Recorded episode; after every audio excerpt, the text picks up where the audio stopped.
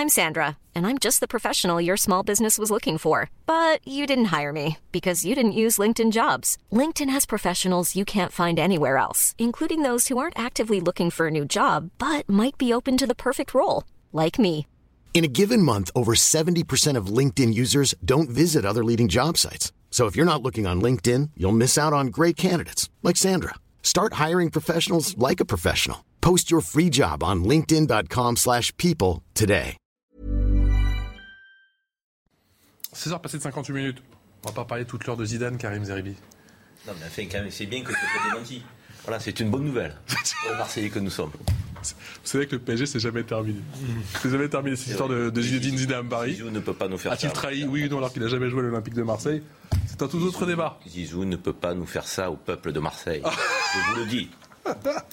Le drame national, le drame euh, olympien. Allez, bonsoir en tout cas, on est très heureux de vous retrouver. Pardon pour cette parenthèse, pour cette euh, insiste concernant Zinedine Zidane qui fait parler euh, dans toutes les chaumières, y compris bien évidemment dans les, dans les travées euh, ici du côté de CNews. Karim Zeribi, consultant CNews. Alexandre Devecchio, bonsoir. Vous êtes Bonsoir. rédacteur à chef adjoint au Figaro. Mathieu Vallet, bonsoir. Vous êtes commissaire, secrétaire national du syndicat indépendant des commissaires de police. Et Gilles Montré, bonsoir. Vous êtes bien évidemment essayiste. Merci à tous les quatre. On parle dans un instant, bien sûr, de ce village, hein, 850 âmes de Clessé en Saône-et-Loire, toujours sous le choc après le, la mort de la petite Emma. C'est juste après le rappel des titres et c'est avec, euh, avec Dorian. Volodymyr Zelensky demande la fin du blocus russe des ports ukrainiens de la mer Noire. Le président ukrainien a lancé un nouvel appel ce samedi à une pression internationale pour obtenir que la Russie mette fin à ce blocus afin de permettre les exportations nécessaires et éviter une crise alimentaire mondiale. 555 millions d'euros versés par l'Australie à l'industriel Naval Group pour la rupture du gigantesque contrat qui avait occasionné une crise diplomatique à l'automne dernier. Une compensation juste et équitable pour le groupe français. La France prend acte d'un accord qui permet, selon le ministre des Armées, d'ouvrir une nouvelle page dans les relations avec l'Australie et de regarder vers l'avant. Et puis le coup d'envoi des 24 heures du Mans, le départ avait lieu à 16h sur le circuit de la Sarthe pour 62 voitures engagées dans cette 90e édition. 186 pilotes au total vont se relayer jusqu'à demain sous un temps qui s'annonce radieux. Les hypercars Toyota sont une nouvelle fois favorites cette année. Merci Mickaël. Allez, pour commencer cette émission, vous le savez, direction la, la Saône-et-Loire. Il a avoué donc aux enquêteurs avoir tué la, la jeune Emma, qui avait 13 ans et demi. Le collégien de 14 ans a passé sa première nuit en prison. C'était hier soir. Il est donc mis en examen pour homicide volontaire avec préméditation ou guet-apens. Dans le village de Clessé, eh c'est la sidération. Village qui est toujours sous le choc, hein, Marie Conan.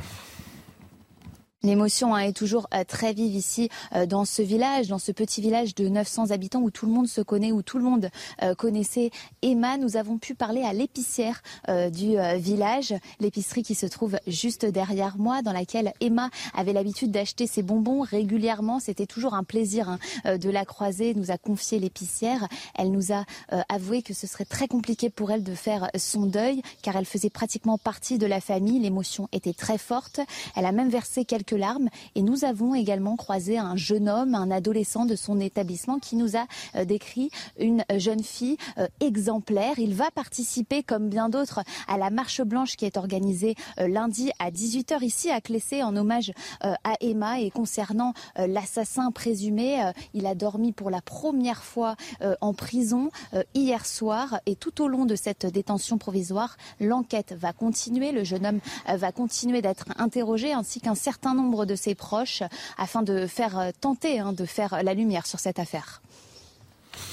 Mathieu Vallet, je rappelle que vous êtes euh, commissaire. On rappelle que c'est euh, le suspect présumé qui a donc avoué avoir tué Emma aux enquêteurs à, à moins de 16 ans. Quels aménagements, du coup, faut-il en prison? C'est-à-dire Il faut, est-ce qu'il faut une, alors une unité psychiatrique, on imagine, et, et une unité ou un, un quartier pour les mineurs? Ah, en fait, il est dans un établissement pénitentiaire pour mineurs. C'est vrai qu'on en parle très peu.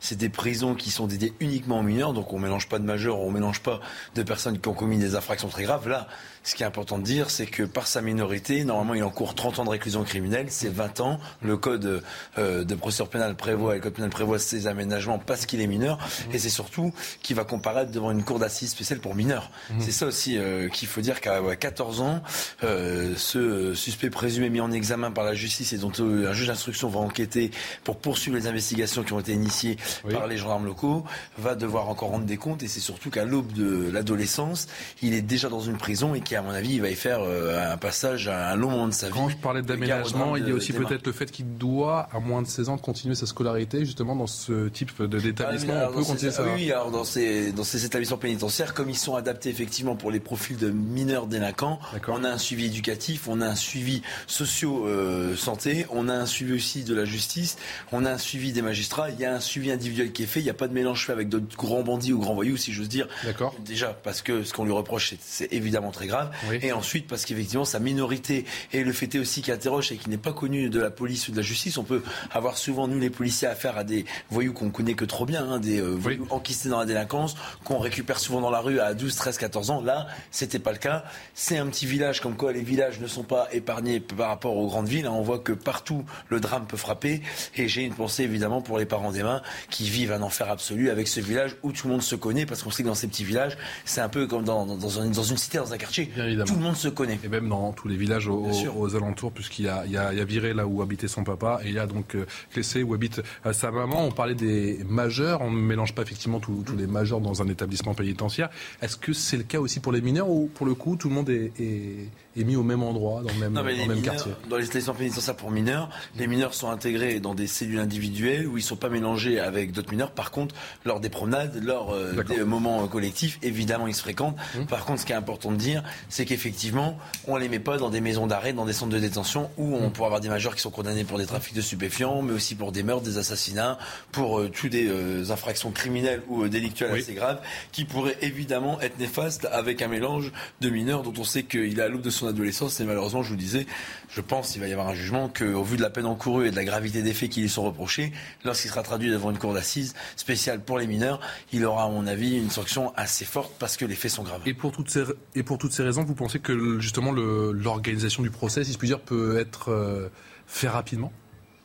Ah non, il y aura une instruction. C'est une instruction en moyenne, c'est 2, 3 ans, voire 4 ans.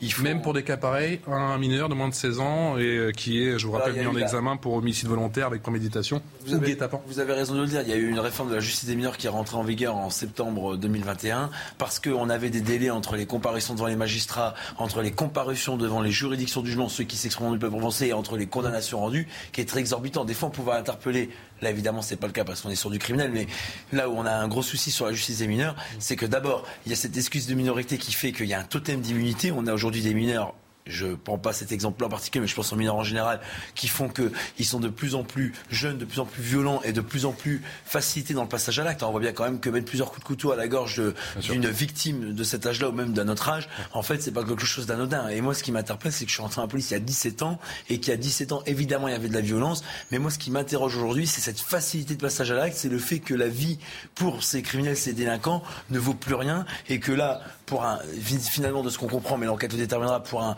euh, différent euh, de rupture amoureuse ou de sentiments amoureux entre eux deux, ou pour un regard, ou même pour de l'harcèlement scolaire, ou pour des disputes que dans les échanges scolaires, on peut avoir des drames qui interviennent aujourd'hui beaucoup plus rapidement que ce n'était le cas il y a plus de dix ans. Et ce communiqué du procureur de la République qui fait véritablement froid dans le dos hier, ces nouvelles auditions, dit-il, ont mis en évidence une volonté du jeune homme de tuer. Il pensait que son acte pouvait être facilité euh, par le fait que la victime l'aimait. Il disait s'être entraîné au maniement du couteau. On en a aussi beaucoup parlé hier. Il décrivait les coups portés justement à la victime avec précision. Karim, votre réaction Non, mais c'est l'horreur absolue. Et c'est vrai que face à ce type de, barbarie, euh, il est difficile de, tenter euh, de comprendre ce qui est incompréhensible d'expliquer ce qui est quasiment inexplicable. Parce qu'on est passé à, un stade là où euh, un gamin de 14 ans mettant de multiples coups de couteau, euh, partant, laissant le couteau euh, dans le corps de la victime, allant au collège comme si rien ne s'était passé.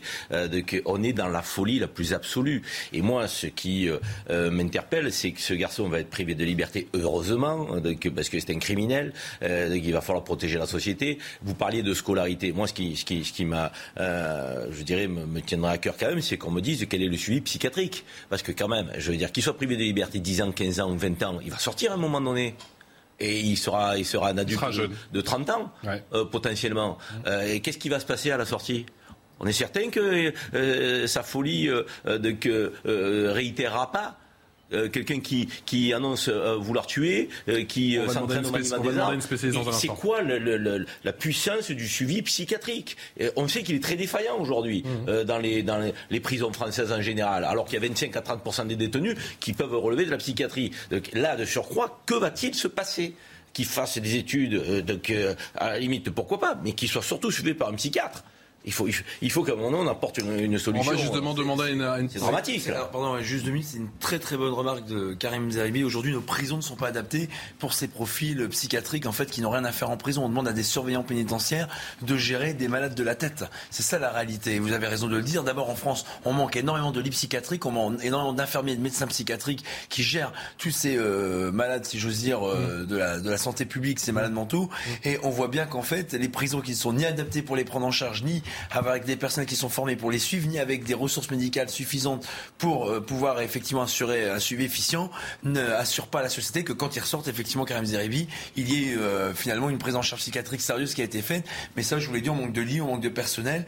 Et puis, euh, d'une certaine manière, on voit bien que les grands actes criminels et délinquances récents, y compris ceux qu'on voulait apparenter du terrorisme, étaient, alors soit pour ceux qu'on a pu rattacher l'œuvre de terroristes, mais pour certains qui avaient de graves troubles psychiatriques qui n'avaient pas été pris en charge en amont et dont on paye cash les attaques ou les agressions question Marie-Estelle Dupont. Merci d'avoir patienté. Bonsoir Marie-Estelle. Merci beaucoup d'être avec nous, d'avoir accepté notre invitation. Vous êtes psychologue, on vous connaît bien sûr, bien évidemment sur l'antenne de, de, CNews. Je vais vous relire effectivement le communiqué du procureur de la République hier. Des deux extraits, le jeune homme a été examiné par un expert psychiatre concluant à une altération importante du discernement, sans abolition et ça le rend accessible du coup à ce stade à une sanction pénale. Et puis, deuxième extrait, ces nouvelles auditions ont mis en évidence une volonté du jeune homme de tuer. Il pensait que son acte pouvait être facilité par le fait que la victime l'aimait.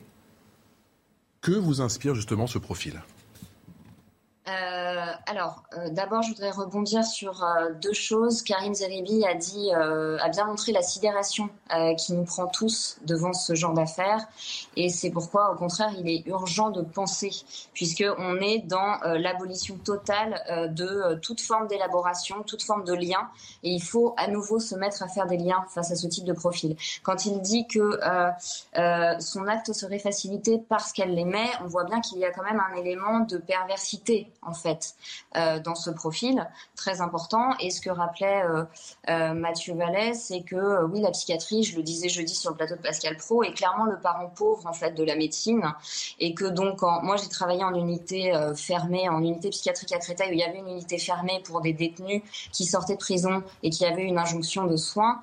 le problème, à fortiori avec un mineur, c'est qu'effectivement il va sortir à un moment donné.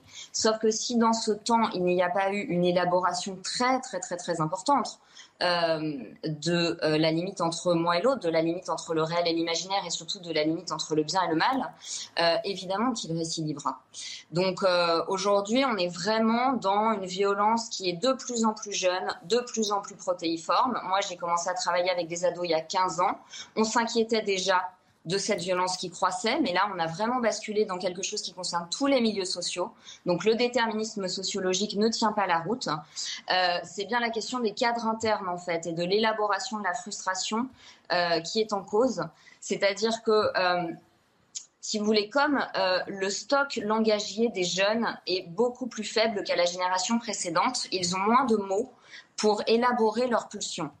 C'est la première chose. Ensuite, la raréfaction du père, la perte de repères, d'autorité, avec des parents qui parfois eux-mêmes violents au lieu d'être structurants, fait que l'adolescent n'intègre pas le surmoi et n'intègre pas l'empathie. Ce qui est très préoccupant dans ce profil qui semble plutôt psychopathique, c'est qu'il a conscience, puisqu'il prémédite le geste, et qu'il dit qu'il veut tuer. Donc moi, je me demande ce que cet adolescent a vu comme image de violence pour dire oui, je veux tuer sans avoir, en ayant une représentation totalement sans affect de la mort. Donc il va falloir que dans son parcours de détention, il ait la rencontre avec des adultes à la fois extrêmement fermes et intransigeants et en même temps extrêmement bienveillants pour pouvoir mettre en place l'empathie. Le challenge est énorme puisque normalement l'empathie c'est quelque chose qui se met en place très très tôt dans la vie en fait puisque c'est ce qui garantit le lien social qui est vital pour le petit homme. Donc c'est évidemment un profil très préoccupant. Maintenant, quand on exerce ma profession, on doit éviter deux écueils. Le premier, c'est le sentimentalisme et le déni du mal. Euh, et le deuxième, c'est le désespoir. Voilà. Donc avec des mineurs, on n'a pas le droit au désespoir. J'espère pour lui qu'il va faire des rencontres euh, extrêmement structurantes qui vont le mettre face à la représentation avec des affects de, de, ce qu'il a fait. Mais si c'est le cas, il passera par une phase de dépression où il faudra lui éviter un suicide et lui permettre d'accéder à ce qu'on appelle la réparation. Parce que quand vous tuez, en fait, c'est que vous ne pouvez pas conflictualiser ce qui se passe. Cet adolescent, il a vécu une blessure de rejet, comme on en vit tous à certains moments. Et au lieu d'élaborer, au lieu de se dire je vais taper dans un sac de boxe ou je vais trouver une autre petite copine pour la rendre jalouse, il a supprimé magiquement, entre guillemets, il supprime la source du conflit. Voilà. Donc en fait, il passe à l'acte, coûte que coûte, pour réduire la tension de la frustration. Donc on voit bien que notre jeunesse, je ne veux pas généraliser, tous les jeunes ne sont pas comme ça, mais il y a de plus en plus de violence. Nos jeunes n'arrivent pas à réduire la tension de la frustration. Donc, qu'est-ce qu'on leur propose, nous adultes, en tant que parents, en tant qu'enseignants et dans la société, comme rituel qui leur permettent de symboliser leur pulsion de destruction? Je crois que cette tragédie, en fait, nous, nous met dans l'urgence de penser cela. Marie-Estelle Dupont, on ne cesse de le répéter, la psychiatrie, c'est le parent pauvre, effectivement, de la, médecine en France. C'est pas un secret, et surtout, c'est pas nouveau. Comment aujourd'hui les, spécialistes, les psychologues, les psychiatres, travaillent dans ce genre d'affaires? Est-ce qu'ils est qu'ils ont les moyens, surtout? Alors bon, les moyens, on les a pas du tout. On l'a vu ne serait-ce qu'avec euh, la, crise du Covid, hein, le, fait que les lits euh, psychiatriques manquaient euh, autant que les lits de réa.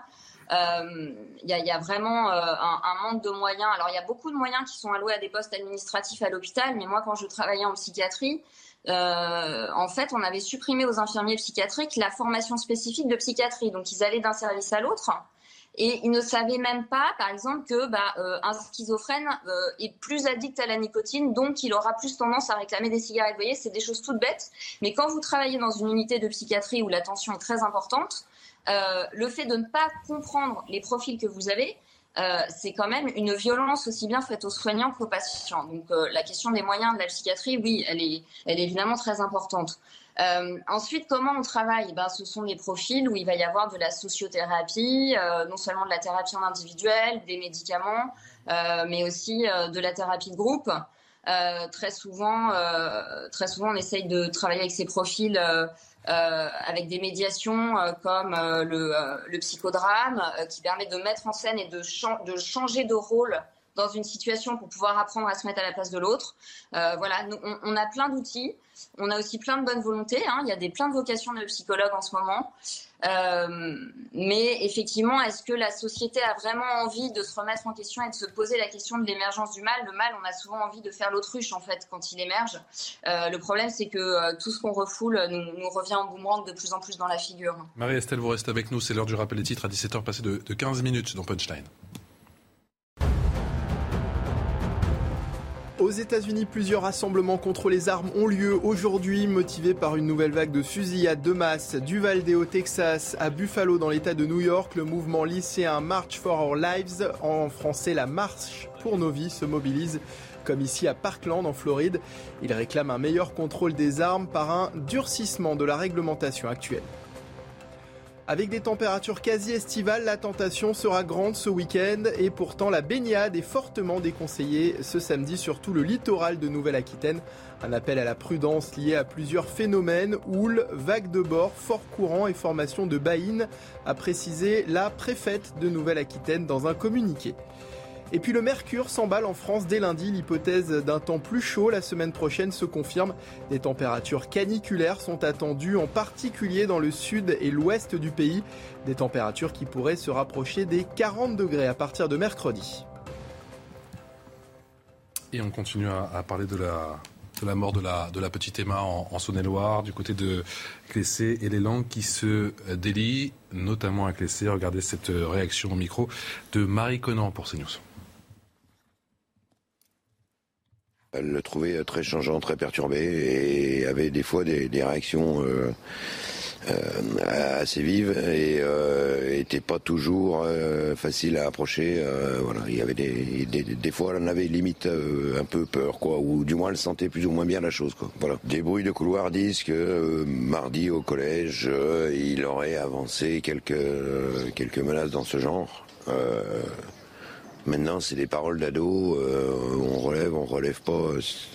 difficile d'affirmer et de prévoir des choses, quoi. Voilà, quoi. Mais déjà mardi, elle l'avait trouvé déjà assez bizarre, voilà, au collège. Hmm. Apparemment, il habitait une semaine chez sa maman, une semaine chez son papa. De ce que je sais, hein, moi, je, dis encore une fois, c'est pas des choses que j'ai vérifiées, c'est pas mon, c'est pas mon rôle. mais apparemment, oui, c'était très compliqué chez son papa. Voilà. Mais euh, le, collège était apparemment au courant. Alors est-ce qu'ils ont fait des choses ou ne pas fait des choses, ça je ne sais pas. Mais euh, plusieurs fois ils ont été alertés.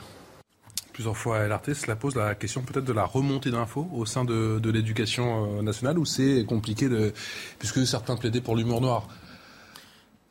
Le, profil a l'air quand même euh, atypique. Euh, je, fais partie de ceux qui pensent qu'il y a une montée de la violence dès le plus jeune âge dans la société, euh, mais des cas comme ça, on n'en rencontre pas tous les jours. Donc, est-ce qu'on pouvait prévoir Est-ce qu'on pouvait prévoir?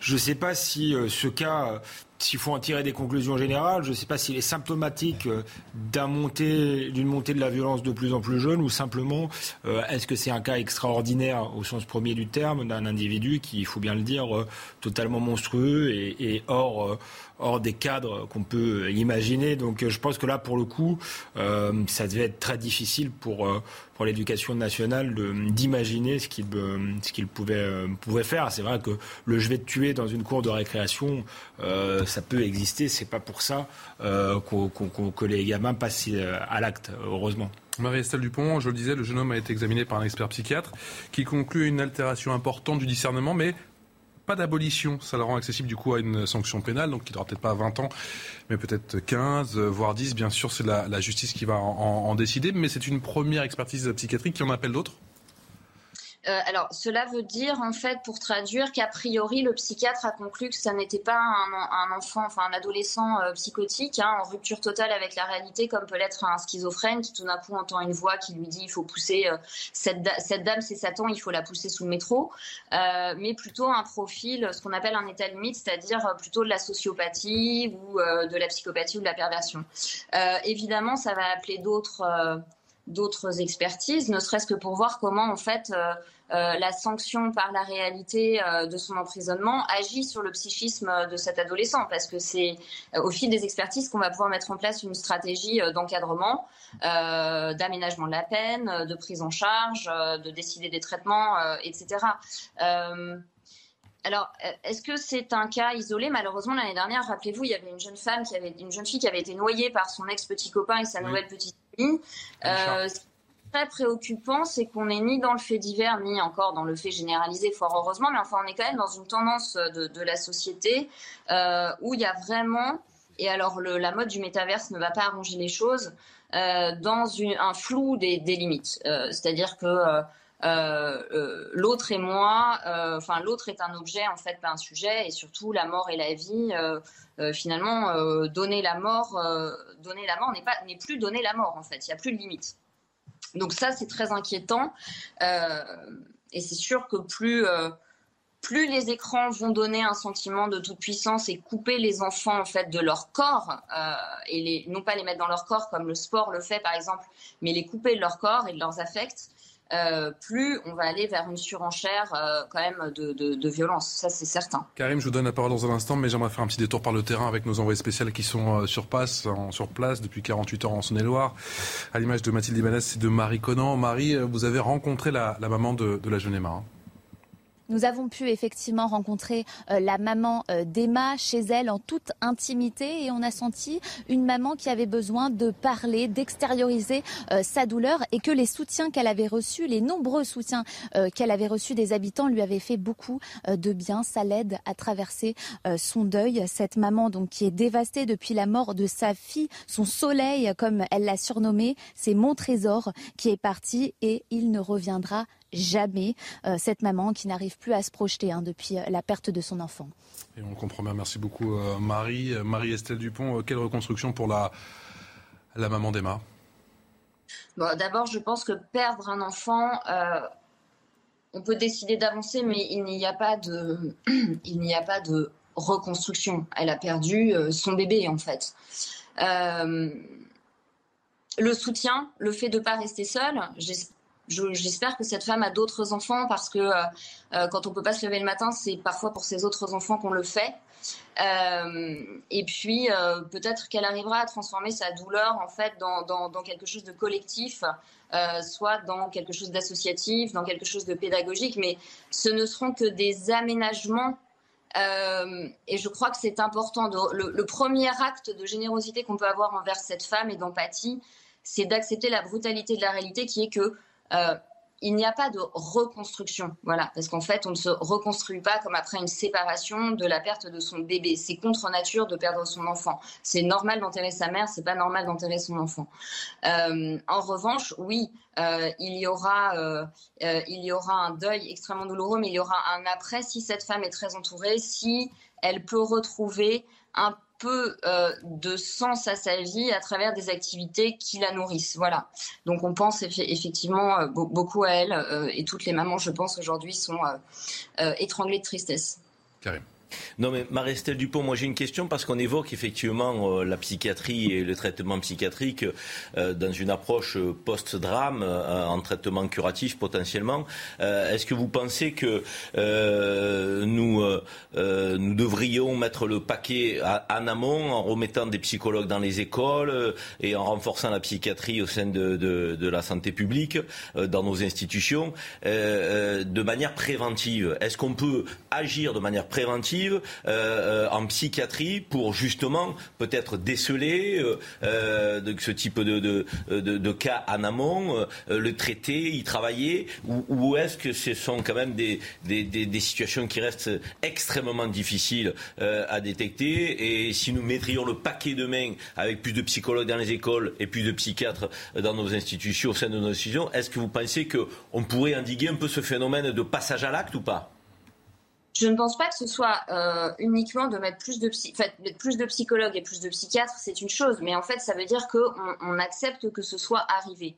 Moi, je, dis depuis deux ans à propos d'autres difficultés que les rencontrent les enfants avec la crise Covid, que tant qu'on ne mettra pas le paquet sur la santé mentale des 0-5 ans, c'est le futur de notre société en fait que l'on condamne, puisque les 0-5 ans, ce sont les adultes de demain, et qu'un petit bébé qui n'est pas bien humanisé, c'est potentiellement un délinquant ou un dépressif. C'est quelqu'un qui n'accède pas à l'empathie. Donc je pense que ce qui est très important, c'est de mettre le paquet sur l'éducation. Donc les parents, bah, on doit évidemment faire de notre mieux, vraiment, et nous gérer notre frustration pour apprendre par l'exemplarité à nos enfants à la gérer. Euh, mais c'est aussi l'école. Euh, qui doit absolument restaurer des cadres. C'est des infirmières scolaires, oui, qui doivent apprendre à détecter euh, peut-être une fillette victime d'abus sexuels dans un changement de comportement, etc. donc c'est plus de moyens à la psychiatrie, certes, euh, mais ça, c'est en bout de chaîne. C'est en amont, je pense, qu'il faut mettre le paquet, et notamment à l'école, euh, et pas seulement par des figures euh, thérapeutiques de psychologues ou de psychiatres, en fait. C'est les cadres, c'est le sport, c'est les règles, c'est la sanction immédiate quand tu manques de respect, c'est les choses qui ne sont pas négociables. Et en fait, c'est avoir une éducation qui, est, qui pose des règles non négociables de protection de l'intégrité de soi et d'autrui, mais jamais de domination. Or, on est beaucoup dans une société où les adultes dominent pour pas s'enquiquiner avec la frustration qu'amène un enfant. J'ai pas envie, donc tu fais pas ça. Mais il n'y aura pas de dialogue, il n'y aura pas d'élaboration, la règle ne fera pas sens quand il n'y a pas carrément aucune règle. Euh, donc je pense que c'est plus sur l'éducation, encore plus que sur la psychiatrie, mais bien sûr aussi sur la psychiatrie qui manque de moyens, qu'on doit vraiment se poser des questions en fait. Qu'est-ce qu'on transmet comme modèle identificatoire à nos enfants, et notamment dans leurs loisirs? Qu'est-ce qu'on qu'est-ce qu'on met dans leur tête comme graines mmh. quand on, leur, quand on leur laisse regarder sur un écran potentiellement de la pornographie ou des scènes de meurtre? Juste un chiffre. Hein. Juste un chiffre pour, euh, parce qu'on parlait d'école, on parlait d'éducation nationale tous les deux. Je crois que c'est un psy de l'éducation nationale pour 1500 élèves c'est dire que ah bah, je crois, je crois qu'on n'a pas besoin de commenter. Rapidement, euh, Alexandre une question et Mathieu pour, euh, Marie-Estelle Dupont, vous, vous disiez tout à l'heure que ça jouait peut-être entre 0 et, 5 ans, le moment où euh, on apprend à avoir de l'empathie. Vous parliez également du métaverse. Alors là, c'est sans doute pas le cas parce que les tablettes n'existaient pas encore, mais que les tablettes pour les enfants de 0 à 5 ans, moi, ça, ça, me frappe que je vois des bébés parfois pour les occuper, on leur met une tablette. Est-ce que ça, ça peut couper la oui, euh, en fait, euh, quand j'ai donné une conférence sur les écrans euh, dans un collège, j'ai été frappée de. J'ai presque découvert effectivement, des enfants de 2 ans avaient des tablettes. Alors, moi, je ne pensais pas que c'était à ce point, mais les chiffres des enquêtes que j'ai lues m'ont inquiété. En fait, il faut comprendre que la plasticité cérébrale d'un enfant, elle est très très grande et que ces réseaux de neurones vont s'organiser grâce à ces cinq sens. Et quand vous êtes derrière un écran, d'abord, il y a une déprivation sensorielle. Donc vos, sens, l'odorat, le toucher, etc., ne sont pas tous stimulés si bien que l'enfant rentre dans une sorte d'état hypnotique. Donc, c'est sûr que pour les parents qui sont épuisés, en burn-out, séparés, qui travaillent énormément et qui n'ont pas les moyens de se payer une nounou. C'est pratique, on l'a tous fait, c'est vrai. C'est la nounou gratos, la télé. Mais bien sûr, quand on n'en peut plus, qu'on s'est levé toute la nuit pour donner le bilan, on le met devant la télé une heure, d'accord. Mais en fait, ça met le cerveau en état d'hypnose. Donc ça le coupe, ça coupe l'enfant de son corps. Donc sur le coup, il est hypnotisé, il est éteint, il est calme. Mais derrière, il est ultra agressif parce qu'en fait, il ne régule pas les stimulations normales. Et comme tout petit, les images s'impriment, après, sans que ça puisse être verbalisé, puisque en fait, avant 3 ans, l'enfant n'a pas le langage pour engrammer des souvenirs, donc les images vont s'imprimer de manière brute, sans qu'elles soient mémorisées. Donc elles passent directement dans l'inconscient, il n'y a pas de souvenir conscient tant qu'il n'y a pas de langage. C'est le langage qui fait la mémoire. Donc, il ne pourra pas reconnecter au souvenir de violence son acte. Tout d'un coup, il va y avoir une émergence brute. Il va rejouer une scène violente, mais il ne pourra pas l'élaborer. Et c'est probablement ce que cet enfant d'ailleurs avait, puisque visiblement il y avait de la violence. Il a dû voir son père dire je vais tuer à sa mère, c'est possible. Que ça se soit, c'est possible, c'est pas sûr. Que ça se soit engrammé tout petit. Merci beaucoup Marie-Estelle, Marie-Estelle Dupont, psychologue, d'avoir été euh, avec nous. Merci encore pour votre euh, expertise. Merci d'avoir répondu euh, favorablement à notre invitation. Je vous ferai réagir dans un instant, juste après la pub, si vous le voulez bien. Une courte pause, on se retrouve juste après. On va parler également de l'Ukraine. Et oui, mon cher Gilles, Gilles Montre et l'Ukraine, il y a quand même pas mal de choses à dire, avec ce blocus notamment à Odessa et ses dernières affirmations d'une certaine Ursula von der Leyen à Kiev. A tout de suite. 17h passées de 38 minutes, la suite de Punchline avec le rappel des titres, c'est signé Mickaël Dorian. Ursula von der Leyen en visite à Kiev, la présidente de la Commission européenne est arrivée dans la capitale ukrainienne ce matin pour une nouvelle visite consacrée à la reconstruction du pays et à une éventuelle intégration de l'Ukraine dans l'Union européenne. L'Iran et le Venezuela signent un accord de coopération, un accord d'une durée de 20 ans qui montre la détermination des hauts responsables des deux pays à développer des relations dans différents domaines, a précisé ce samedi le président iranien lors d'une visite dans le pays de son homologue vénézuélien. Et puis les Français d'outre-mer ont commencé à voter ce samedi pour le premier tour des élections législatives. À midi, hors local, le taux de participation en Guyane était de 12,05%. C'est près de 2 points de plus qu'en 2017 à la même heure. En Polynésie française et dans les 11 circonscriptions des Français de l'étranger, le premier tour a déjà eu lieu le week-end dernier. Et merci à vous, Mickaël. Toujours avec Karim Zeribi, Alexandre Devecchio, Gilles Montré et Mathieu Vallet, qui est commissaire. On parlait bien sûr de cette euh, adolescente qui a été tuée il y a maintenant deux jours, petite Emma, la jeune Emma. Et on parlait effectivement de la reconstruction peut-être euh, impossible pour sa maman, qu'a croisé justement notre euh, notre envoyé spécial Marie Conan. J'ai été touché par euh, ce que disait la psychologue, euh, la psychiatre en tout cas sur euh, Marie-Estelle Dupont. Marie-Estelle Dupont, voilà, juste avant. Et ça me rappelle un drame il y a un mois sur Paris, dans les rues de Paris, un dimanche soir, il y avait Antoine Aleno, le fils de Yannick Aleno, dont la vie a été fauchée par un multirécidiviste qu'on connaît malheureusement que trop bien, qui a fait déjà des peines de prison chef étoilé, le chef étoilé. Et j'étais très ému parce qu'il m'a contacté par les réseaux sociaux pour remercier les femmes et les hommes qui portent l'uniforme et qui protègent le peuple. Mmh. Et il m'a demandé de leur transmettre euh, ses remerciements et ses encouragements et son soutien. Et d'ailleurs, pour se reconstruire, il m'a dit je vais créer une association pour pouvoir à vos côtés combattre cette délinquance, combattre finalement ces voyous qui peuvent voter à tout instant la vie à des honnêtes, à des euh, citoyens innocents. Et c'est vrai que euh, bah, l'engagement de ce père de famille qui va se reconstruire par le biais de combats associatifs, je trouve ça très humble, très, très noble et surtout très digne, surtout quand on perd un être cher dans ces conditions dramatiques. Et donc du coup, quand j'entendais la mère d'Emma, dont évidemment les conditions du décès sont euh, complètement différentes de celui de, du fils d'Antoine, enfin de Yannick Aleno, Antoine Aleno. Et eh ben, je voulais s'était fait faucher par un chauffeur. par un chauffeur. Et après, c'est toujours le même problème. C'est malheureusement, euh, alors là, on connaissait évidemment pas, et heureusement, vu l'âge mmh. l'adolescent qui est présumé auteur de ce crime abject, mmh. là, en l'occurrence, il veut lutter aux côtés des forces de l'ordre, il veut lutter dans la société pour que, si j'ose dire, la mort de son fils ne reste pas vain, ne reste pas euh, sans suite. Il sera dans le combat associatif pour se reconstruire et d'une certaine manière, pour faire en sorte qu'on puisse avoir le moins de victimes possible à traverser l'enfer qu'il a traversé, qu'il traverse encore comme cette mère et cette famille actuellement des mains doivent traverser. Et on pense bien fort, on en vient à présent à ce 108e jour de guerre en, en Ukraine avec eh bien, la présidente de la Commission européenne, Ursula von der Leyen, qui est à Kiev en ce moment, tandis que les forces russes poursuivent leur offensive en vue de prendre la ville de Severodonetsk, j'arrive jamais à le dire, Severodonetsk, effectivement. Écoutez le, le sentiment de Volodymyr Zelensky qui a mis un peu plus la pression sur la Russie. Écoutez. Il est certain que le moment est crucial, non seulement pour l'Ukraine, mais aussi pour l'Union européenne et l'ensemble du continent européen. On est en train de déterminer ce que sera l'avenir de l'Europe unie. Y aura-t-il seulement un avenir? La Russie veut détruire l'unité européenne pour laisser l'Europe divisée et faible. Nous sommes convaincus que l'ensemble de l'Europe est une cible pour la Russie.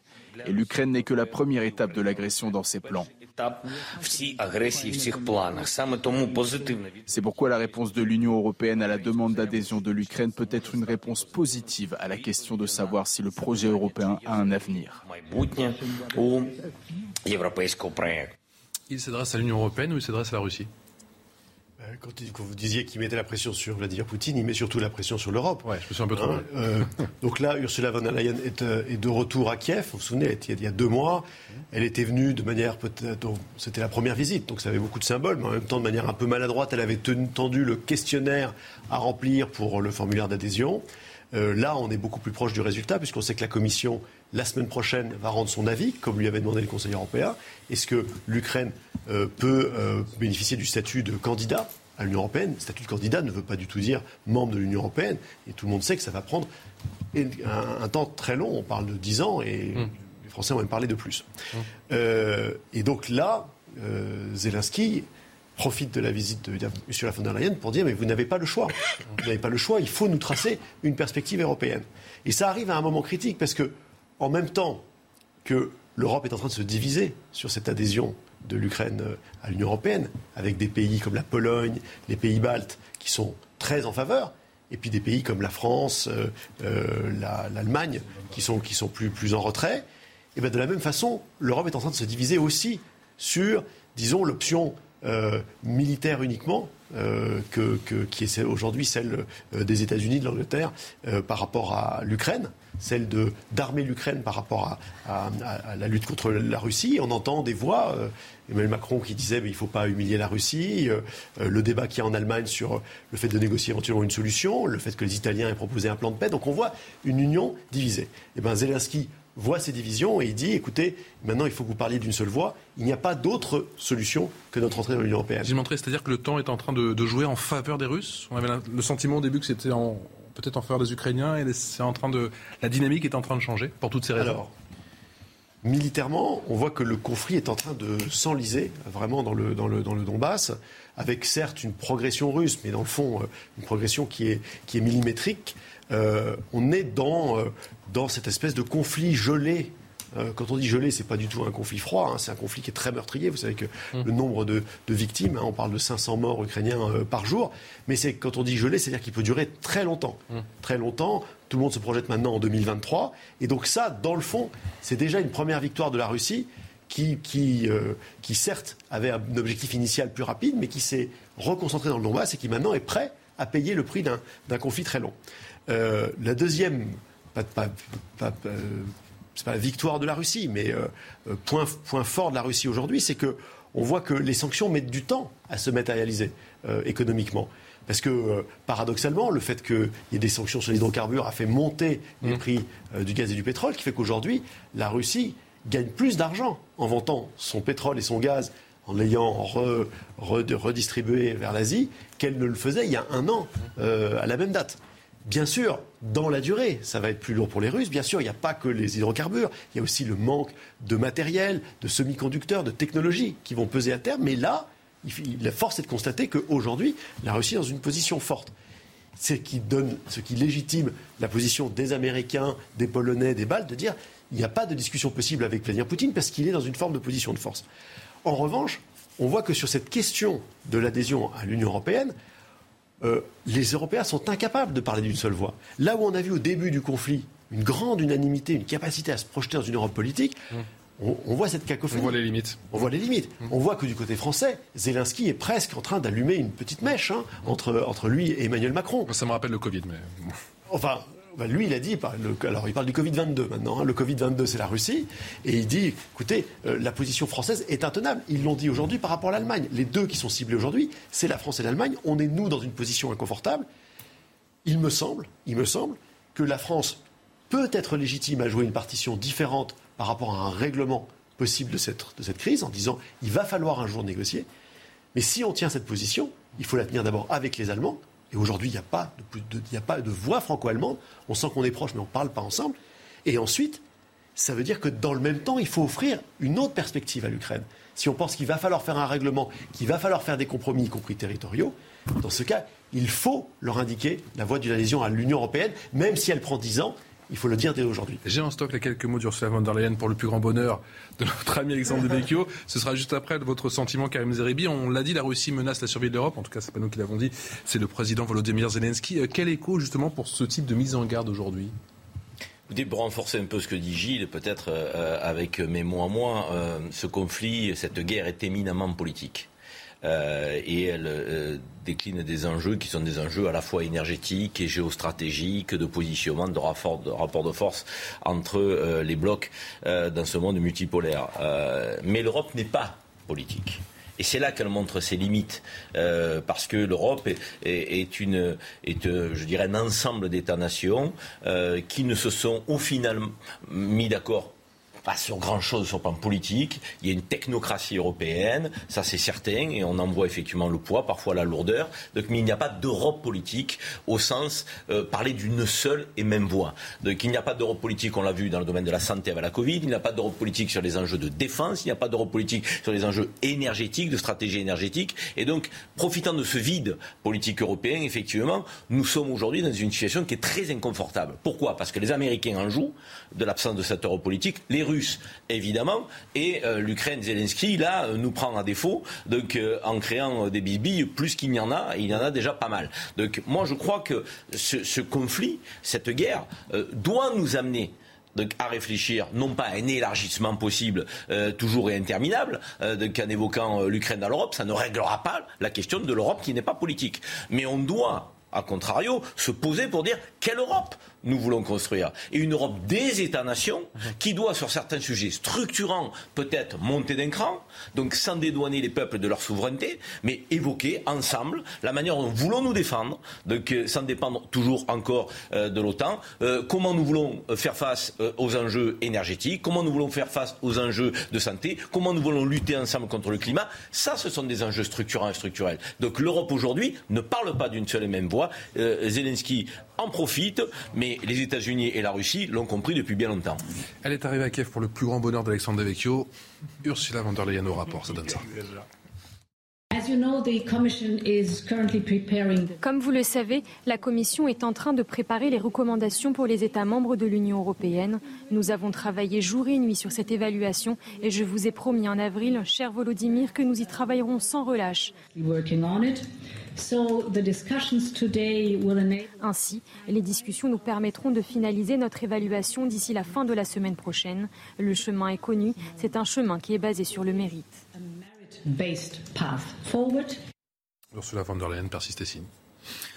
Oui, tout le problème de l'Europe est là, c'est-à-dire que ça n'a rien de personnel pour Ursula von der Leyen, mais qui est-elle réellement euh, pour euh, prendre des positions euh, politiques comme ça? Est-ce que c'est elle réellement le visage de l'Europe ou est-ce que ce sont des, chefs d'État légitimement élus, effectivement, ou Emmanuel Macron ou le chancelier allemand qui a des difficultés? On voit bien qu'il y, a un problème de contexte aussi, puisque Emmanuel Macron est en campagne pour les législatives et le chancelier a une, est à la tête d'une coalition euh, avec des avis très différents là-dedans. Du coup, le seul visage qu'on a, c'est Ursula von der Leyen, mais ça reste une technocrate non élue, qui a un poids euh, politique euh, très faible, et, et, les peuples sont aussi très absents là-dedans. Bon, on nous dit, on va encore élargir l'Union européenne. Est-ce qu'on va demander assez mesuré pour une fois. Est-ce qu'on va En face, ils sont pas d'accord. Est-ce qu'on va demander l'avis aux citoyens à un moment ou à un autre? En démocratie, on donne, on demande l'avis au peuple.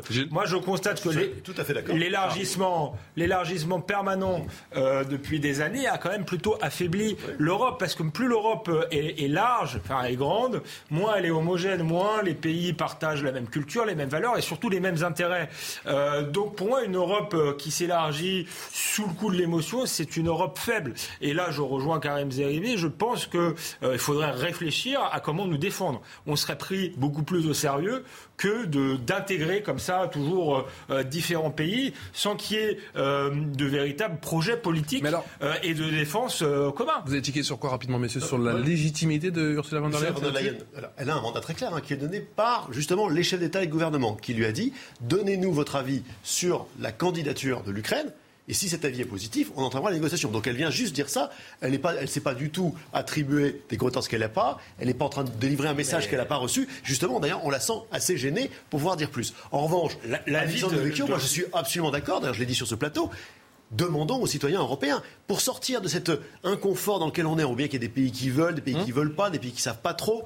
On est à un moment historique. On n'est pas en train de parler de l'adhésion du Monténégro ni de la Macédoine du Nord on parlait de l'adhésion de l'Ukraine. de la même logique. l'Ukraine. Non, c'est pas la même logique, parce que précisément, c'est un pays beaucoup plus large ah qui va nous obliger à bah, repenser. Avec le port d'Odessa qui est bloqué, ça va avoir des nos institutions, avec 40 millions d'habitants, à repenser nos institutions encore plus rapidement que si on intègre le Monténégro, évidemment.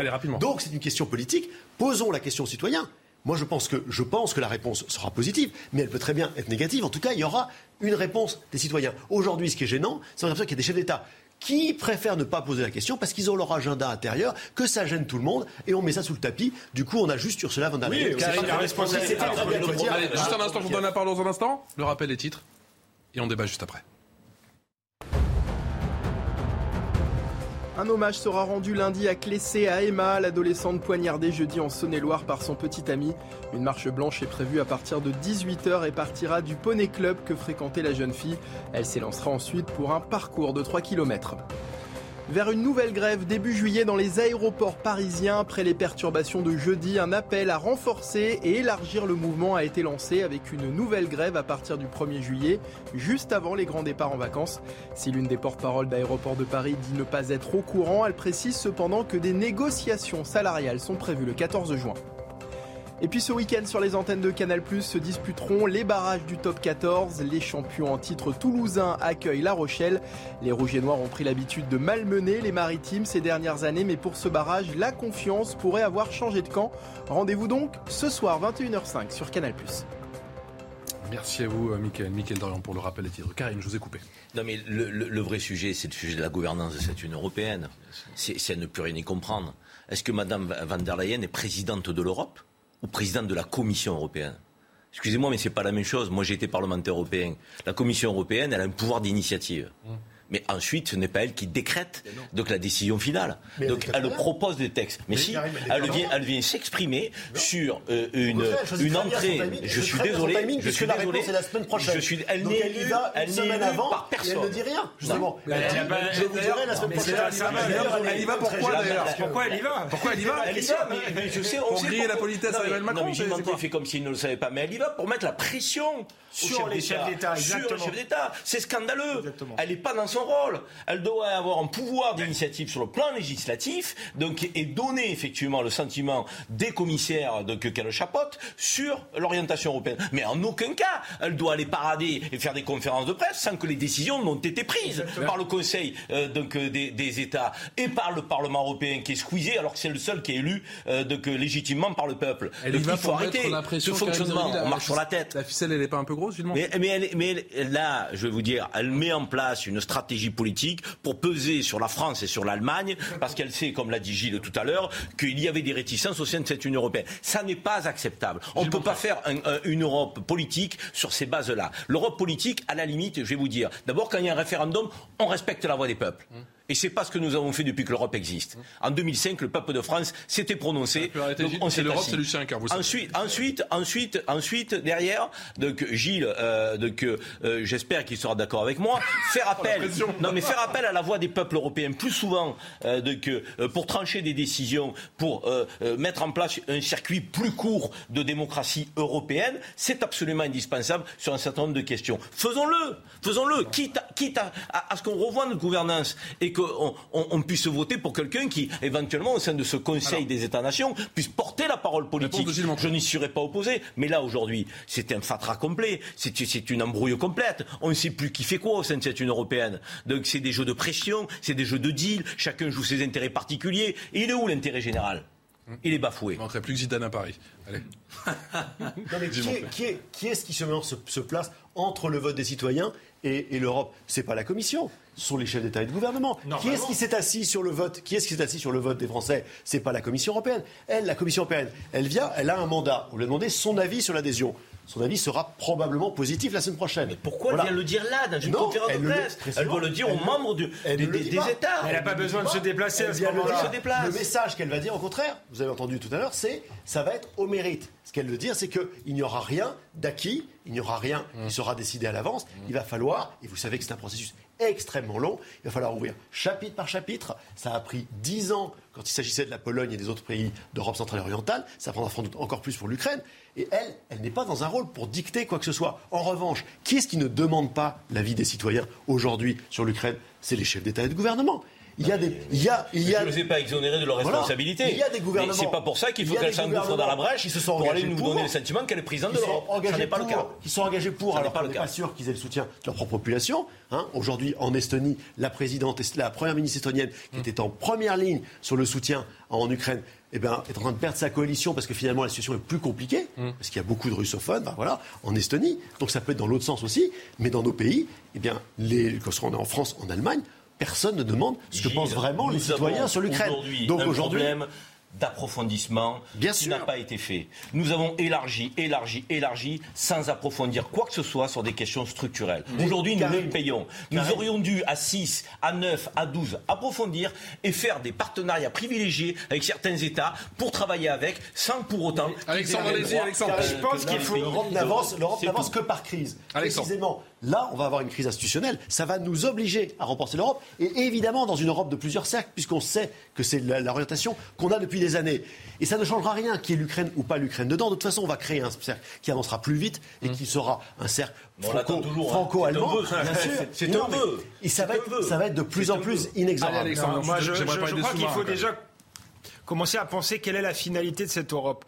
Et la penser totalement, parce qu'elle a été pensée à l'époque de Jean Monnet, et c'est toujours la même logique, c'est-à-dire qu'on a fait une Europe volontairement confiée à des fonctionnaires et des bureaucrates. Parce que l'idée, c'était que les nations, c'était pas bien, la politique, c'était pas bien finalement, les politiques étaient soumis euh, pas, pas, à l'intérêt général, justement, et il fallait confier le euh, l'avenir de l'Europe à des techniciens qui, eux, euh, étaient neutres. Et on voit bien que ces techniciens prennent de plus en plus de poids dans un système qui est de moins en moins euh, démocratique. Les libertés individuelles sont garanties, heureusement, euh, mais par contre, la, politique n'est de moins en moins décidée par les citoyens. Donc, euh, et puis il y avait l'idée justement que c'était la fin de l'histoire et que justement on allait arriver, que la politique allait disparaître et que c'était bien la technocratie, le marché, le droit pour nous gouverner. Or, qu'est-ce que nous montre cette crise en Ukraine, cette guerre en Ukraine? C'est qu'en fait, on a besoin euh, de la politique et que si on veut peser dans ce monde, il nous faut une Europe politique. Donc, je suis d'accord,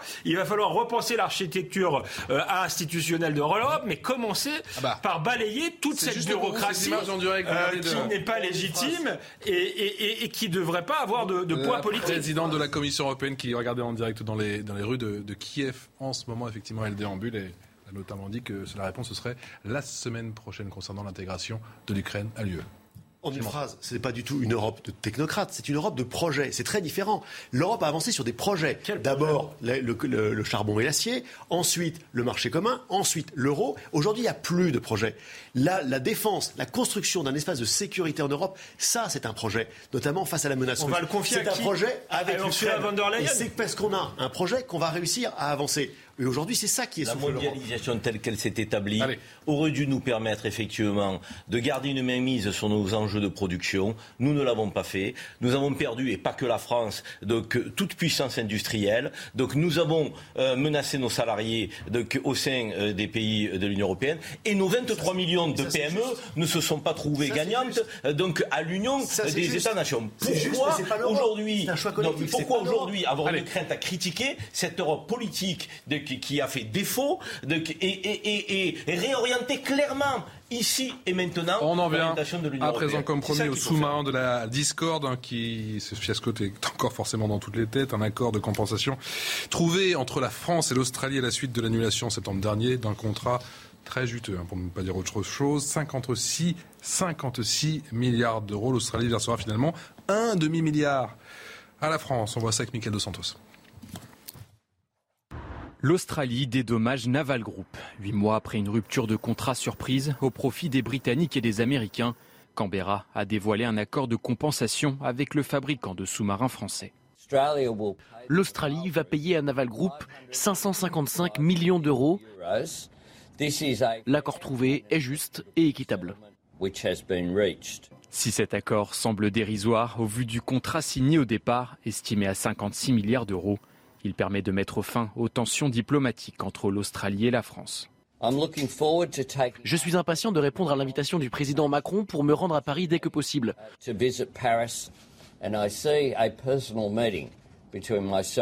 Je considère que notre rencontre en France est absolument vitale pour remettre en place cette relation uh,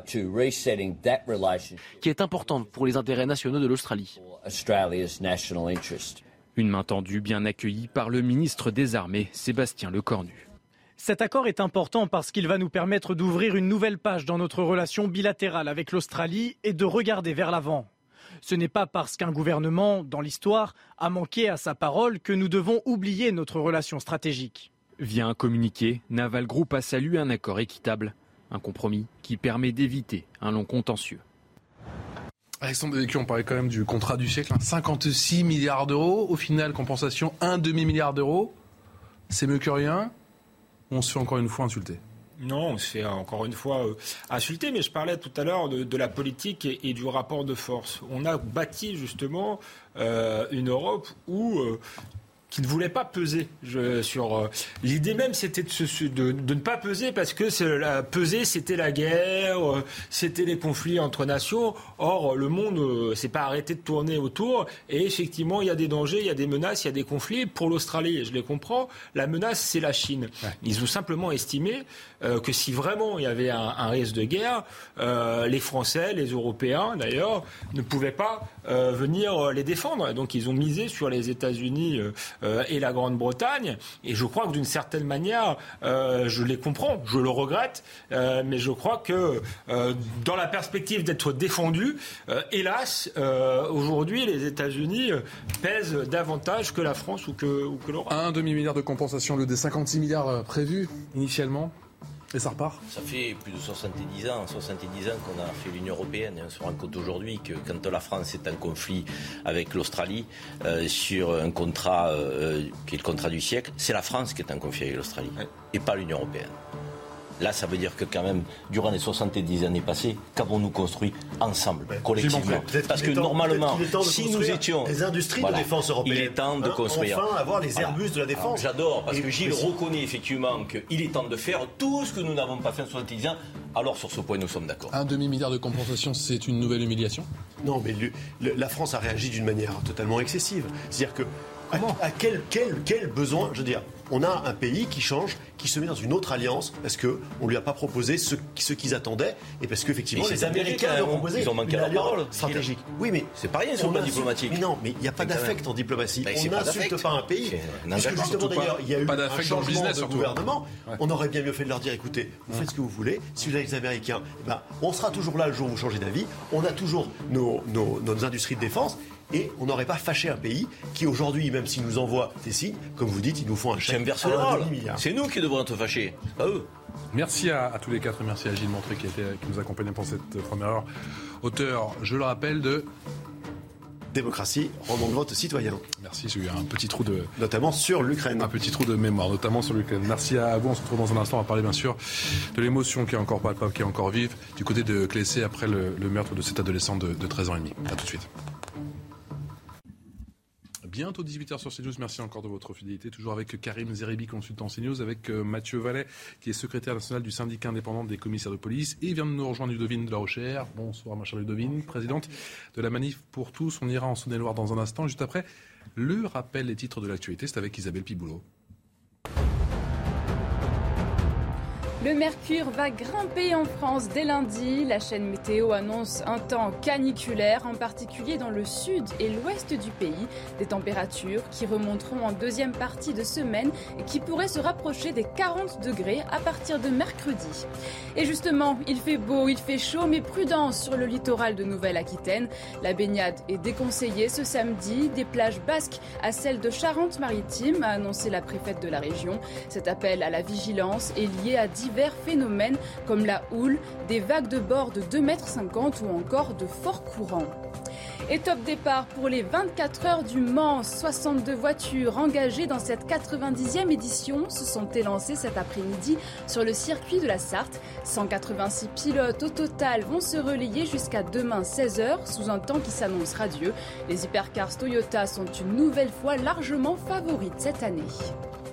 Ah, Isabelle Piboulot pour le rappel des titres. Merci à vous Isabelle. Il a donc avoué aux enquêteurs avoir tué la, jeune Emma, le collégien de 14 ans qui a passé sa première nuit en, prison hier soir, est mis en examen pour homicide volontaire avec préméditation ou guet-apens. Une marche blanche est prévue justement ce lundi en, Saône-et-Loire. Euh, sur place, Marie Conan, vous avez passé un petit peu plus de 48 heures justement dans ce village de Clessé avec une ambiance très lourde, très pesante. Vous avez notamment rencontré la maman d'Emma. Hein.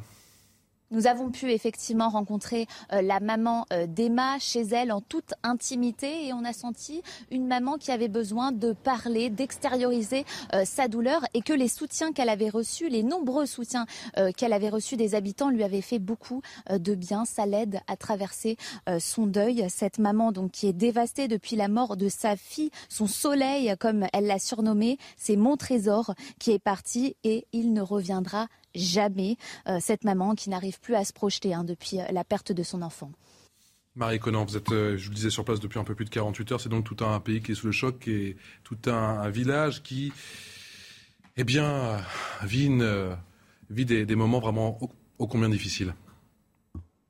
Ce drame est un véritable tsunami pour ce village de moins de 900 euh, habitants. Il y a énormément de passages depuis quatre jours et les habitants euh, qui se connaissent tous et qui euh, connaissaient tous Emma et que nous avons pu rencontrer nous ont avoué qu'ils avaient du mal à faire leur deuil dans ces conditions. C'est une exposition difficile à vivre pour eux et aujourd'hui on sent qu'ils préfèrent rester dans le silence par respect pour la famille.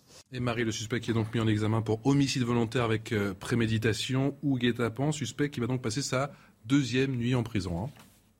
Le jeune homme de 14 ans est actuellement en prison. Il a passé sa première nuit en prison euh, hier dans une cellule sous haute euh, surveillance. La direction euh, de la prison a dû s'adapter, a dû prendre en note toutes les prescriptions qui avaient été fixées par le juge d'instruction. Il s'agit notamment d'aménagements spécifiques en raison du fait qu'il est mineur. Et tout au long de cette détention provisoire, eh bien, l'enquête va se poursuivre. Le jeune homme va de nouveau être interrogé. Rappelons qu'hier, il a été vu par un expert psychiatre qui euh, a déterminé qu'il n'avait pas subi d'abolition hein, du discernement et donc qu'il était totalement responsable de ses actes. Il sera donc soumis à une sanction pénale. Mathieu la commissaire de police, euh, l'affaire forcément a défrayé la chronique. Est-ce que vous, en tant que policier, ça vous surprend encore ou il va falloir malheureusement s'habituer à ce type de crime? Non, mais euh, en réalité, c'est évidemment un, cas isolé. Heureusement qu'on n'a pas des meurtriers ou des assassins à cet âge-là qui courent les rues tous les jours. Par contre, ça pose effectivement plus globalement la délinquance des mineurs, qui n'est pas une nouveauté et qui, moi, en 17 ans de police, j'ai vu la différence comme beaucoup de mes collègues, où en fait, avant, on avait effectivement des voyous majeurs qui étaient essentiellement à l'origine des violences. Là, on a une délinquance de plus en plus jeune. Hein. On était avant sur 16, 17, 18 ans. On sait que dans les trafics de stupéfiants, on a des guetteurs, on a des dealers qui sont mineurs. Là, on a malheureusement aujourd'hui des mineurs qui sont désinhibés de toute relation humaine et qui n'ont plus peur de rien et dont on est effaré par la facilité de passage à l'acte. Là, on va avec une rupture amoureuse tout cas une relation sentimentale compliquée, serait à l'origine, même si ça serait en justifiant rien, l'acte barbare et abject qu'a commis euh, l'auteur présumé. Mais en tout cas, ce qui est vraiment frappant, c'est que sur des affrontements entre bandes, sur un regard mal croisé, sur des euh, harcèlements scolaires, sur finalement ce qui peut faire la violence au quotidien, on peut avoir un coup de couteau, on peut avoir l'utilisation d'une arme par des jeunes de plus en plus jeunes, 12, 13, 14 ans, qui vont commettre l'irréparable et même ce qui est aussi surprenant pour des mineurs qu'on ne connaît pas. On sait qu'on est gangréné par des récidivistes, des multirécidivistes ou des multirétérants, c'est-à-dire des voyous que la justice, que la police connaissent ou que connaissent trop bien, si j'ose dire, ou même très bien. Et là, on voit que le profil, c'est un primo-délinquant, c'est un primo-voyou. Malheureusement, c'est un primo-criminel qui encourt 20 ans de prison et une cour d'assises pour mineurs. Et c'est là aussi qui doit nous interroger sur l'état de notre société aujourd'hui, au-delà même de cet état d'esprit euh, de délinquance et euh, malheureusement d'ensauvagement qui frappe la société française. Il va donc passer sa deuxième nuit en prison ce soir avec un quartier pour mineurs et une unité sanitaire psychiatrique. Est-ce que ce type de structure est, dur à trouver en France? Oui, il n'y en a pas beaucoup. Alors, les établissements pénitentiaires pour mineurs, on accueille uniquement, comme le nom indique, des voyous qui sont mineurs pour pas les mélanger avec les majeurs et parce qu'il y a des suivis particuliers, suivi socio-éducatif, suivi scolaire, suivi individuel, enseignement individuel. Donc on voit que toutes les dispositions sont mises pour pas en fait faire de ces voyous mineurs quand ils ressortent des spécialistes de la voyoucratie comme les majeurs. Par contre, les unités psychiatriques, elles sont ouvertes, si j'ose dire, à tous. C'est des unités fermées, tenues aussi par l'administration pénitentiaire, dans lesquelles en fait on met des personnes qui sont atteintes de troubles sévères et graves de psychiatrie. Il n'y en a pas suffisamment en France, comme on manque de lits euh, de psychiatrie, de personnel formé à ces soins de notre pays. C'est bien le drame, c'est qu'on demande à la police, on demande à la justice, on demande à la police sur la République, on demande à la justice dans les tribunaux, on demande à l'administration pénitentiaire dans nos prisons de gérer en fait des malades mentaux qui ne sont ni de sa compétence, ni de sa formation, ni même à même à apporter une solution et à assurer que lorsqu'ils ressortiront, s'ils ressortent, qu'ils ne représentent plus un danger pour la société. Au vu des progrès rapides de l'enquête euh, et de l'âge du suspect, hein, moins de 16 ans, est-ce qu'on peut s'attendre à un procès rapide? Non, ça prendra du temps. L'instruction, elle va prendre du temps. Le juge d'instruction, alors vous me direz, là, il y a euh, visiblement. même s'il y a des aveux Voilà, même s'il y a des aveux, en tout cas, s'il y a des éléments qui convergent tous pour dire qu'effectivement c'est euh, l'auteur de cet acte abject, il y a une instruction qui va prendre du temps. Il y a une partie civile qui sera représentée par la famille de la victime d'Emma avec un avocat. Il y a, euh, je pense, le voyou, l'auteur présumé qui sera aussi représenté par un avocat. Puis après, il y aura tout un procès qui sera organisé entre l'encombrement de nos tribunaux, entre le juge d'instruction qui rendra son ordonnance de mise en accusation, c'est-à-dire renvoie devant une cour d'assises, entre la tenue du procès, entre le jugement et éventuellement les votes de recours, on sait que ça prendra au moins 3-4 ans. C'est malheureusement le délai. Euh, je dis habituel pour euh, les justiciables et les euh, victimes que malheureusement nous côtoyons tous les jours, mais c'est le délai inhabituel parce que c'est vrai que les Françaises d'aujourd'hui et les Français aimeraient que la justice soit plus rapide, plus forte, plus sévère et moins et plus intransigeante vis-à-vis de ceux qui malheureusement fracassent la société. Et l'émotion qui est palpable, qui, qui est vive encore et toujours bien évidemment à Clessé où on a retrouvé le, corps de cette euh, jeune fille, à l'Uni ou encore à Viré. Écoutez le sentiment de cet élève. Je pense que c'était quelqu'un de normal qui, euh, savait ce qu'il faisait, je pense. Je pense qu'il savait très bien ce qu'il faisait et qu'il n'avait pas tant de problèmes euh, psychologiques que ça. C'est vrai que ça a pu jouer, les conditions dans lesquelles on grandit. Après, ça n'excuse pas tout et je pense qu'il était quand même assez conscient de ce qu'il faisait au quotidien des drames, effectivement, sur CNews, mais on a vraiment du mal à chaque fois à se remettre de, ces, affaires, de, ces affaires de, crimes, d'assassinats de, jeunes de 13 ans et demi par un autre élève de 14 ans. Ça paraît complètement fou. Complètement fou. Euh, nous sommes, nous, euh, euh, autour de la table, lorsqu'on apprend ce genre de, crimes dévastés par autant d'horreur et de barbarie, on se dit comment individu, fût-il quelqu'un de 14 ans, mais même s'il avait plus, peut-il porter euh, autant de coups de couteau à quelqu'un qui, était son ami euh, euh, laisser le couteau en partant, s'être entraîné au maniement du couteau, ça veut dire qu'il y avait une forme de préméditation, partir au collège comme si de rien n'était. je veux dire, évidemment que c'est l'horreur absolue. Et il est pour nous difficile d'expliquer l'inexplicable, de comprendre ce qui est incompréhensible. Moi, j'ai été sensible à l'intervention de Marie-Estelle Dupont, la psychologue qui était avec nous tout à l'heure et qui disait que beaucoup de choses se jouaient entre 0 et 5 ans. Nonobstant ce, crime horrible, je pense que la montée de la violence dans la société doit nous interroger. Et vraiment, la déstructuration de la cellule familiale, à mon avis, n'est pas étrangère non plus euh, à ces phénomènes de violence euh, de jeunes de plus en plus jeunes. Parce que l'autorité, euh, à la fois du père et de la mère, donc, sont parfois défaillants, voire absents. il y a effectivement une difficulté à, sur le plan éducatif, on le voit bien, à, encadrer au-delà des parents avec l'autorité qui s'impose et qui est nécessaire de, à, cadrer un gamin. parfois, l'éducation nationale semble malheureusement, et je le dis avec beaucoup de tristesse, parfois dépassés, des instituts seuls, livrés à eux-mêmes, euh, manque de psychologues dans les écoles, on l'a dit.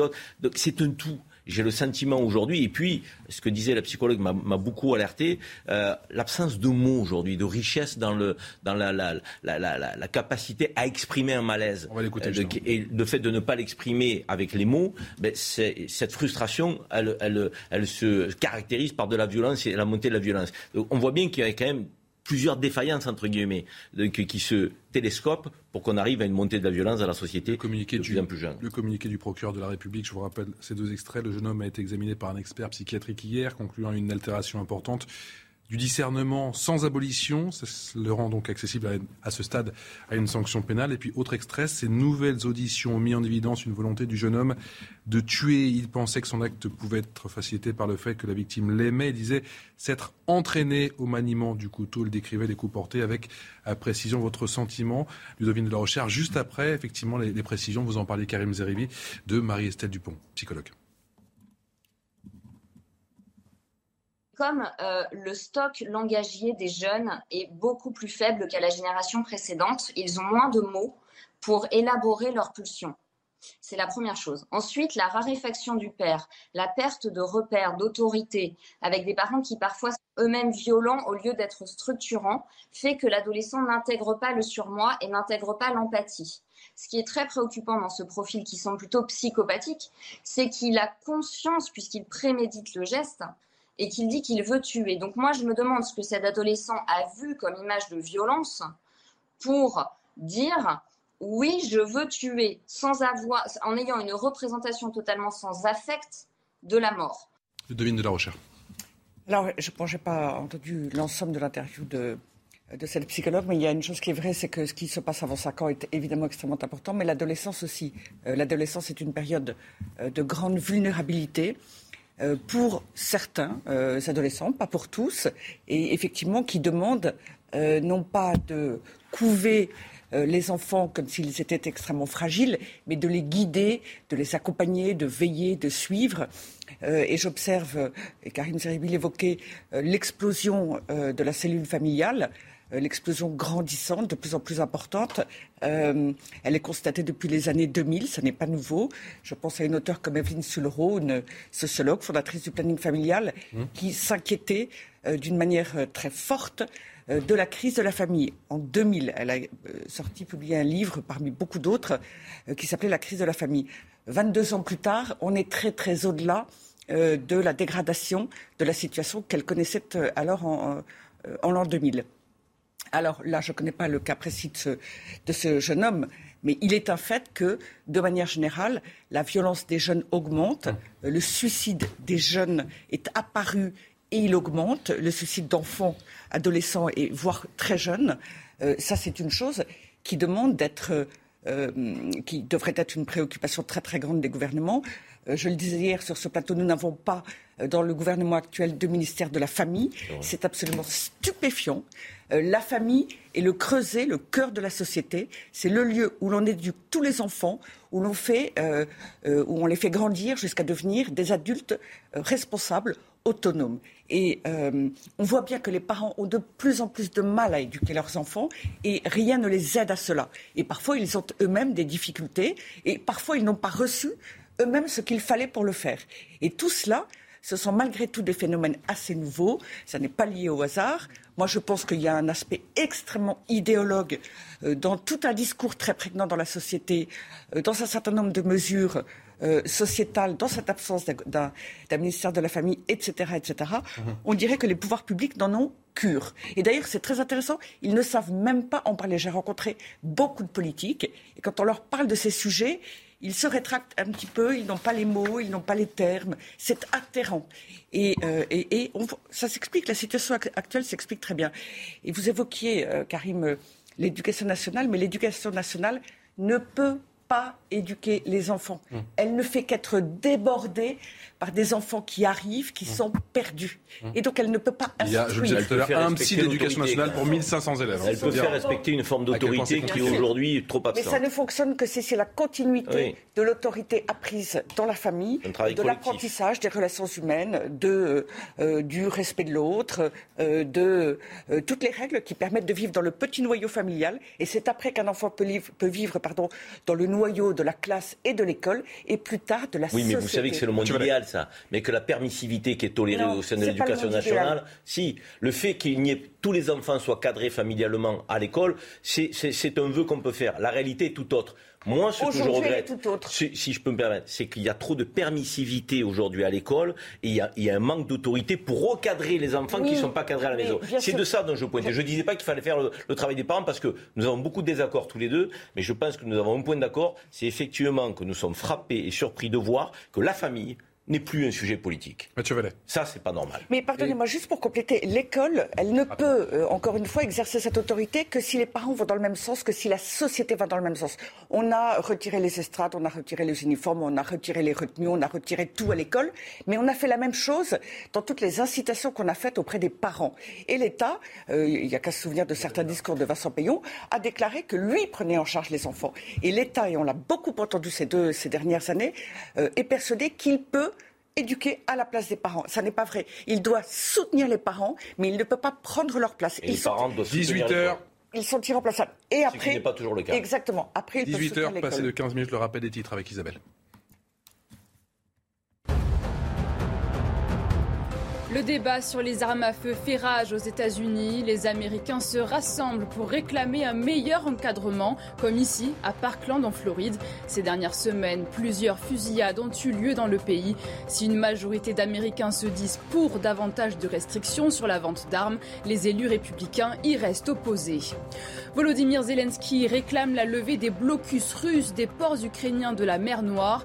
Un nouvel appel du président ukrainien à une pression internationale sur la Russie pour permettre la reprise des exportations nécessaires et éviter une crise alimentaire sévère mondiale. La France, notamment, s'est dit prête à aider pour lever le blocus du port d'Odessa. Et un mot de sport, les barrages du top 14 débutent ce week-end. Le stade de Toulousain affronte La Rochelle ce soir. Un match choc entre les deux derniers champions d'Europe et finalistes du dernier championnat. Rendez-vous à 21h sur Canal+. 18h passées de 17 minutes, ce drame qui a bouleversé, vous savez, la planète, c'était le 24 mai dernier au Texas, aux États-Unis. Ce lycéen de 18 ans, on en a beaucoup parlé, porteur d'un fusil d'assaut, qui a tué 19 écoliers et deux enseignantes dans un établissement scolaire d'Uvalde, ça se trouve euh, au Texas. Regardez ces images en ce moment en direct des États-Unis, des images où on voit des, centaines et des centaines et des milliers de, de, personnes. Ces images qui nous proviennent en direct du côté d'Houston, mais il y a les mêmes images à Washington, les mêmes images du côté de New York. On rejoint sans plus tarder notre correspondante Fanny Chauvin. Bonsoir ma sœur Fanny. Des milliers de manifestants, des milliers de manifestants anti-armes qui souhaitent faire entendre leur voix et dire trop c'est trop. Effectivement, euh, ici, euh, les manifestants commencent à se rassembler. Euh, à New York, on attend plusieurs milliers de personnes. Il y a beaucoup de familles, des adolescents. J'ai pu rencontrer Anna et Emma, toutes deux lycéennes. Et même si elles vivent à New York dans un état plutôt progressiste, eh bien maintenant, elles ont peur d'aller à l'école, d'aller dans le train ou dans les lieux publics, des lieux qui ont été tous touchés par des tueries de masse ces dernières semaines. Et aujourd'hui, elles viennent manifester. Elles espèrent une réaction politique plus de contrôle des armes à feu. Ce matin, Joe Biden a tweeté, il a apporté son soutien aux manifestants. Il espère que le Congrès, je cite, fasse quelque chose, car ces manifestations, elles interviennent à un moment où il y a des négociations à Washington. Cette semaine, la Chambre des représentants a voté un texte qui interdirait euh, l'achat des, euh, des fusils semi-automatiques aux enfants de moins de 21 ans. Avant, l'âge était de 18 ans. Mais ce texte euh, va être soumis au Sénat aux sénateurs et il a peu de chances de passer car il faudrait 10 euh, voix de sénateurs conservateurs pour une majorité qualifiée. Et même si, euh, selon des sondages, la majorité des républicains veulent plus de contrôle, eh bien, euh, les élus républicains s'y opposent toujours. Merci beaucoup Fanny. Fanny Chauvin en direct de New York aux États-Unis pour CNews. Cette fillette de 11 ans qui a décrit, c'était mercredi, hein, vous en avez parlé effectivement aux, aux élus américains, l'horreur qu'elle a vécue justement au Texas. Écoutez, ça donne ça.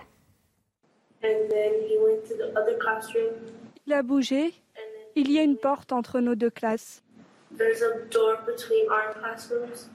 Il est allé là-bas. Il a tiré sur mon professeur. Il lui a dit bonne nuit et il lui a tiré dans la tête.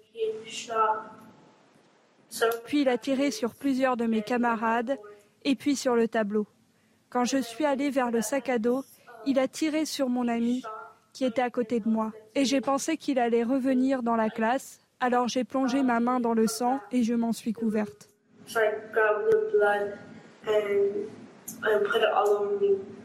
Alexandre Devecchio, l'école est censée être un sanctuaire. Ça fait longtemps que l'école n'est plus sûre aux États-Unis. Oui, c'est irréversible. Il y a deux questions, euh, je dirais, euh, différentes. Il y a la question effectivement du, port, euh, du port des armes. enfin, j'y suis. je pense qu'on voit bien que la libre circulation des armes, ça fait des drames. Le lobby de l'armement est extrêmement fort aux États-Unis. On voit bien qu'il n'y a pas de réponse politique, ni à droite. Et le port des armes lourdes, en l'occurrence. Ni, hein. à gauche. mais tout de même, ça a toujours été une société violente où il y avait des, coups de feu. Mais on, on voit bien que dans les dix dernières années, les massacres dans les, dans les écoles euh, euh, se multiplient. J'ai l'impression que c'est quelque chose euh, qui n'existait pas avant. Donc là, je pense que ça rejoint toutes les problématiques qu'on a abordées avant sur la famille, sur l'absence des repères, sur un monde qui devient de plus en plus virtuel et où l'autre finalement est, déréalisé. Je pense que ça, ça, dit, ça dit tout ça et ça interroge aussi le, voilà, le, malaise d'une jeunesse américaine en, perte, en perte de repères total parce qu'il n'y a pas seulement la, question des, armes à feu. Je vous dis, il y a, il y a 10 ans, peut-être 15 ans, euh, il n'y avait pas de cas comme ça de, euh, de, de, jeunes qui se servaient de leur arme à feu pour tuer et tirer sur leurs camarades. Et diffusé en direct effectivement sur les réseaux sociaux. Je vous donne la parole dans un instant, Ludovine de la recherche, juste après le, coup de gueule, effectivement, cette prise de parole depuis la Maison-Blanche. C'était pas Joe Biden, c'est un certain Matthew McConaughey, la star hollywoodienne. Maïté portait des converses vertes, hautes, avec un cœur qu'elle avait dessiné à la main sur l'orteil droit, car elle représentait son amour de la nature. Camilla a ses chaussures. Pouvez-vous montrer les chaussures, s'il vous plaît? Elle portait ses chaussures tous les jours. Ce sont les mêmes converses vertes qu'elle portait aux pieds qui se sont avérées être la seule preuve évidente permettant de l'identifier après la fusillade. Qu'est-ce que c'est que ça? Et on en a vu bon nombre, effectivement, ces deux, prises de parole. Cette fois-ci, la Maison-Blanche avec Matthew McConaughey. Il n'y a rien qui peut changer la donne aux États-Unis. C'est une toute autre culture. La culture est au-dessus de tout. J'espère que la donne changera. J'espère véritablement qu'elle changera parce que euh, il me semble que c'est une, malheureuse évolution qui ne risque de se poursuivre. Euh, euh, parce qu'on voit bien, enfin, me semble-t-il, il y a un parallèle chronologique entre les réseaux sociaux, les écrans et euh, ce type de tuerie. Je veux dire par là euh, que, euh, comme le disait Alexandre, il y a quelque chose, et on l'a constaté dans d'autres affaires en France, qui est de l'ordre de l'inconscience de l'acte qui est commis, comme si la vie de l'autre n'était rien, l'autre n'est rien, il est virtuel, il n'existe pas, il est comme une ombre. Euh, et euh, cela ne vient pas du hasard. Jusqu'à présent, euh, les êtres humains, d'une manière générale, y compris les jeunes, savaient que celui qui est à côté d'eux est comme lui un être de chair et d'os, et que donner la mort, c'est tragique et c'est définitif. On a l'impression, mais il faudrait bien sûr faire des études, et, et peut-être certains l'ont-ils fait, qu'il y a une confusion entre le réel et le virtuel. Et d'ailleurs, on parle beaucoup du, euh, métaverse euh, depuis quelque temps et on nous dit que ça se développera beaucoup, beaucoup à l'avenir. Eh bien, euh, c'est pour cela que je, je, je, disais pour commencer, je ne suis pas certaine, malheureusement, que ce qui se passe aujourd'hui va disparaître tout seul. et donc, il faut que les armes finissent par être interdites, en tout cas aux jeunes et probablement, on devrait avoir comme en France. Et là-dessus, on peut s'en féliciter et en être ce qui est terrible, c'est que la crainte de... plus grande prudence. ce qui est terrible, c'est que la crainte justement de ces restrictions pousse justement les Américains à acheter encore plus d'armes. C'est-à-dire que le business, le business est encore plus lucratif parce qu'il y a cette crainte que demain il y ait une législation plus, plus euh, restrictive. Quand on regarde ce qui se passe aux États-Unis, on, peut se demander si c'est pas euh, une fiction. C'est tellement irréel.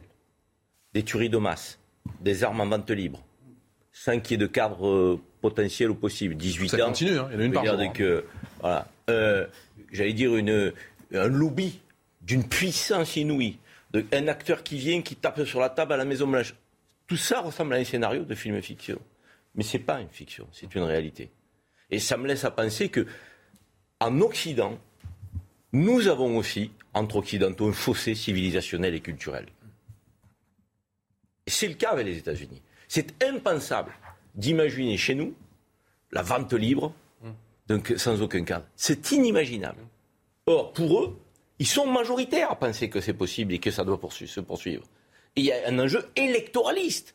Il y a des politiques qui, en coulisses, ne seraient pas d'accord avec euh, la poursuite de ces ventes d'armes. Mais s'ils ne prennent pas, et chez les démocrates aussi, pas que chez les républicains, position aussi franchement, c'est parce qu'ils savent derrière qu'il y a un poids et un lobby électoraliste qui est d'une puissance inouïe.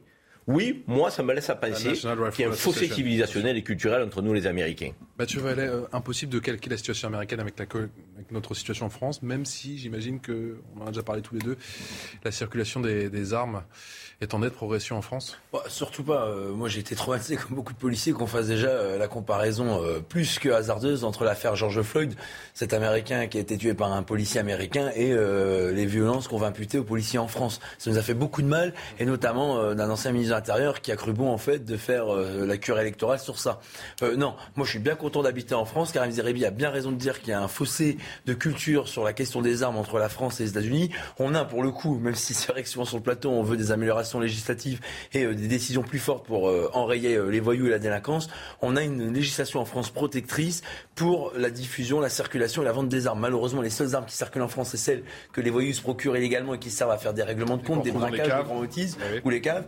Par contre, effectivement, moi je vous le dis simplement, aux États-Unis, en fait, c'est la dictature des tweets, des indignations et des, soutiens. Qu'est-ce qu'on fait après les messages que vous avez montrés hein? La, réponse, elle est simple. La Constitution, la Cour suprême euh, consacre le droit d'avoir une arme sur soi aux États-Unis. Et bien, tant qu'on continuera à assassiner la jeunesse américaine dans des établissements scolaires sans bouger d'un doigt et en disant, bah c'est pas admissible, on est à révolter, euh, la petite fille elle avait des conférences mais qu'est-ce qu'ils font pour arrêter en fait cette spirale euh, barbare de ceux qui arrivent facilement à se procurer en fait, aux États-Unis, le droit d'avoir une arme, c'est finalement le droit de tuer. Là où en France, on dit que les seuls qui ont le monopole de la violence légitime, c'est les policiers pour protéger et non pas pour tuer, comme aux États-Unis, on le voit tous les jours avec ces tueries et c'est euh, malheureusement fusillade de masse. Allez, vous restez avec nous. Il se passe des choses au Trocadéro et au Champ de Mars? Ah bah, le Trocadéro, malheureusement, c'est en train d'être euh, le symbole du désastre français euh, par rapport on appelle un tease. Vous restez avec nous. Courte pause. On se retrouve dans un instant. C'est pour ça que je faisais court. Magnifique. 18h passées de 32 minutes. Merci encore de nous avoir, euh, de nous suivre, de, de votre fidélité. C'est l'heure du rappel des titres de l'actualité avec Isabelle Piboulot.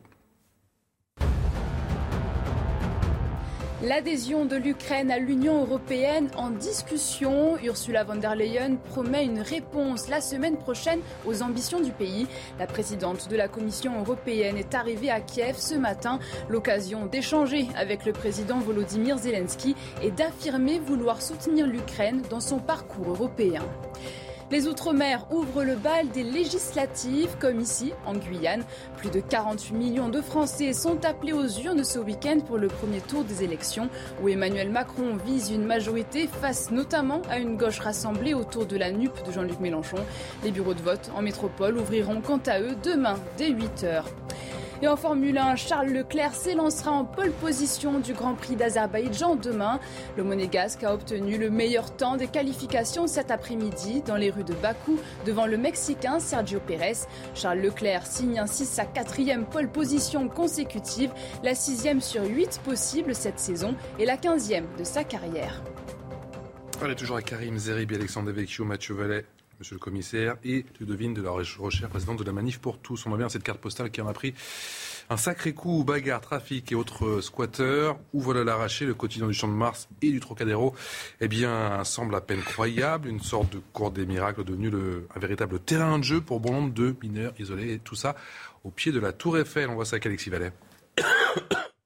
Dans la seule nuit du jeudi au vendredi, dans le secteur du Trocadéro à Paris, les forces de l'ordre ont fait état de plusieurs vols et agressions par des mineurs non accompagnés. 23 heures, une patrouille voit deux jeunes isolés voler avec violence une chaîne au cou d'une touriste. Les deux assaillants sont interpellés. Dans l'heure, un homme se présente au poste avec une plaie à l'arrière de la tête et au bras. Victime d'un vol de sacoche, il a tenté de résister et s'est fait agresser avec des tessons de bouteille. Deux touristes asiatiques se présentent ensuite au poste pour un vol à l'arraché de smartphones. Face à la recrudescence des faits, une opération de sécurisation est mise en place. En contrôlant neuf mineurs non accompagnés, les policiers trouvent un smartphone sur l'un des adolescents qui est incapable d'indiquer d'où il provient. Ce dernier est interpellé. 2h30, une femme se fait voler sa chaîne de coups par cinq individus. Une personne est interpellée. 3 heures, deux hommes et deux femmes sont abordés par huit jeunes qui détournent leur attention et volent une triple chaîne en or et un pendentif en or. Trois suspects sont interpellés et reconnus par les victimes. Au total, la police a procédé à 13 interpellations, 7 pour les faits cités, 6 lors de l'opération de sécurisation de 22h30 à 3h du matin, dont 5 pour vol avec violence. Mathieu Vallée, on a le sentiment que le Trocadéro et le Champ de Mars sont laissés à l'abandon. Si votre Bah, sentiment, enfin, dire le- non, il y a des interpellations, mais Le Trocadéro, j'ai l'impression que c'est en train de devenir le nouveau Barbès de Paris. Enfin, on a là le désastre de notre pays. Euh, D'ailleurs, ça continue. Dans la nuit de vendredi à aujourd'hui, les policiers ont encore fait neuf interpellations. Si on regarde factuellement les profils de ces neuf interpellés, c'est neuf mineurs étrangers isolés. Enfin, moi, je suis désolé, mais enfin, sur Trocadéro, en fait, euh, on a euh, la Tour Eiffel, on a le Champ de Mars, on a euh, cette histoire et cette fierté de la carte postale du pays qui est en train d'être balafrée par ces voyous, en fait, qui entrent illégalement sur le territoire national et dont la surreprésentation dans les interpellés, elle est flagrante. Dans les ventes sauvettes, c'est-à-dire des personnes qui vendent illégalement des produits touristiques, des produits alimentaires, des produits vestimentaires. Quand vous avez aussi des pétitions faites par des filles mineures, majoritairement de l'Europe de l'Est, qui visent en fait à détrousser les touristes. Quand vous avez des arrachages de colis, des vols avec violence, des agressions physiques pour voler des téléphones portables. Enfin, les policiers sont présents, ils interpellent. Sauf que malheureusement, on n'arrive déjà pas à gérer non seulement nos voyous nationaux, mais encore moins nos mineurs nationaux avec ce totem d'immunité dont ils bénéficient. On va encore se payer le luxe de gérer des mineurs ou des majeurs qui rentrent illégalement sur le territoire national. Et c'est là que c'est important d'avoir les profils. C'est que des personnes qui viennent sur le territoire national illégalement, déjà, n'ont pas y rester. Et en plus, lorsqu'ils se permettent de faire des victimes, c'est plus permis. Les Français ne supportent plus. En tout cas, c'est ce que les victimes nous disent. Et en plus, comme vous le dites, au-delà quand, des- quand elles viennent vous le dire, parce que j'imagine qu'il y a beaucoup de sûr. touristes qui viennent même pas jusqu'au Alors, commissariat. pas tout le quoi. temps, mais par contre, on Ils a pas perdre une demi-journée, une journée en. alors là, on a de la chance, c'est qu'on a quand même des touristes qui viennent déposer plainte. L'été, on a un bus de la préfecture de police de Paris qui fait le passage sur les sites touristiques comme les grands boulevards, comme le Trocadéro, comme les Champs-Élysées, dans les grands magasins là où on prend des, plaintes. Mais c'est le problème de fond en fait de notre pays aujourd'hui et on a une concentration en fait des difficultés qu'on dénonce au quotidien et sur lesquelles les policiers sont engagés, sur lesquelles la justice a du mal à apporter une réponse pénale parce que d'abord ils sont nombreux, parce que ensuite il y a des statuts comme la minorité qui font que le code pénal malheureusement n'est pas en faveur des victimes, encore moins de la protection des gens. Donc sur ce sujet-là, donc c'est pour ça que c'est un vrai vrai sujet de fond que ce Trocadéro et ce Champ de Mars et cette Tour Eiffel qui malheureusement sont balafrés par une délinquance bien enquistée. Karim, et ensuite euh, Alexandre. Non, mais que ce soit à Barbès ou au Trocadéro, euh, moi je- j'estime que c'est totalement anormal euh, de que quand on a euh, des situations de déliquescence qui mettent à mal la sécurité publique et la sécurité des Français et des étrangers qui viennent visiter notre pays. C'est une honte absolue. Et, ce phénomène-là, il faut pas qu'on s'en émeuve que quand il, touche le Trocadéro. Parce que là, moi, ça commence à bien faire. Quoi, je veux dire, moi, si vous voulez que je vous parle de Marseille, de la Canebière, euh, de que la vente à la sauvette, c'est notre, nos Champs, ce sont nos Champs Élysées. Donc quand vous arrivez à 23 heures, donc à la gare Saint-Charles, ce qui est mon cas quand je, pars de Paris pour euh, rentrer chez moi, euh, à Marseille en fin de semaine, que vous avez effectivement des groupes qui, ne, créent pas un sentiment de, sécurité et de groupes effectivement souvent de mineurs de, et de mineurs dont on sent effectivement qu'ils sont quand même aux aguets. Et aux aguets de quoi? Aux aguets de détrousser les gens, donc, euh, aux aguets de, de, de, de pouvoir effectivement faire du business euh, sur le dos de ce qu'ils vont pouvoir arracher euh, de, ici ou là. Donc ces situations elles sont totalement inacceptables. Mais encore une fois, moi c'est pas les fonctionnaires de police. Après, 13 est-ce que ça n'a pas toujours Non, un mais- petit peu existé? Vous parliez justement de la Non, gare pas autant. dans, dans, Pas dans les autant. gares. Pas mais là, quand on va au Trocadéro, Je pense quand on que va le, sur le champ de Mars, Je pense encore une fois, Patrice, Hum. que on ne doit laisser aucune zone de, à l'abandon sous prétexte qu'elle est moins touristique qu'une autre. Bien sûr, bien Et je pense que le problème euh, donc, se développe. Je pense que le, le problème n'est pas, n'est pas cantonné euh, à certaines zones. Et ce problème-là, il se développe parce qu'on est dans l'impuissance de le régler. Vous arrêtez, si vous êtes fonctionnaire de police, un mineur isolé et qui est en situation irrégulière, il ne se passe pas grand-chose pour lui derrière alors que le job est fait. Les interpellations sont faites. Parfois, c'est du flagrant délit. Ce que je veux dire par là, c'est que ce sont des profils de récidivistes, ça. Hein Donc, euh, typiques. Hein je veux dire. Et on sait très bien que 50% des actes de délinquance sont faits par 5% des récidivistes. Donc on est face à une impuissance donc à régler le problème des récidivistes, à régler le problème des clandestins, à régler le problème euh, de ceux qui aujourd'hui font de la délinquance quasiment une activité. C'est- pour ça que c'est- insupportable. Et les, les gardiens de la paix, les brigadiers, ils font des interpellations. Là, on a vu, il y a un, un acte de délinquance, une interpellation à côté, donc euh, avec 13 du jeudi, flag. 9 vendredi. Donc ça veut dire que le job est fait. Mais c'est pas le job de la sécurité, en- en- entre guillemets, qui peut peut-être euh, poser problème aujourd'hui. C'est qu'est-ce qui se passe derrière, une fois qu'on les a arrêtés? Et là, on se dit que le compte n'y est pas. Alexandre est dans l'impasse. Oui, on a parlé euh, de Marseille, on a parlé de Barbès, on pourrait parler du Stade de France. Je suis désolé, c'est le, le, même problème.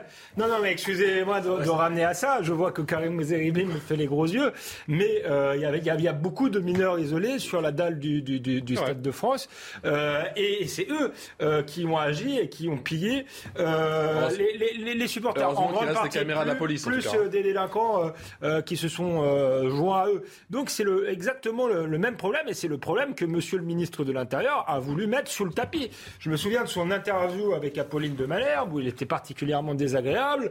Euh, elle mettait les chiffres, une agression toutes les 44 secondes euh, en France et euh, disait oui mais les chiffres de cambriolage ont, ont, ont baissé entre parenthèses année de Covid où tout le monde était chez soi donc c'était pas très étonnant. Donc on a effectivement cet ensauvagement systémique et ce problème également de d'immigration et notamment d'immigration clandestine qu'on n'arrive pas euh, à réguler. Au-delà de la question des mineurs euh, isolés euh, qui est, problématique, Emmanuel Macron s'était engagé dans une interview à Valeurs Actuelle que tous les clandestins, finalement, soient, euh, euh, toutes les reconduites à la frontière soient exécutées. Vous savez combien il y en a d'exécutés? Il n'y en a même pas 5%. Mmh. Euh, donc il faut sortir de cette impuissance publique. Sans doute il y a des questions euh, juridiques à régler, mais je crois qu'il faut faire preuve de volontarisme et j'ai pas l'impression qu'il y, y, a un volontarisme réel là-dessus. Et il y a des problèmes de, de justice aussi.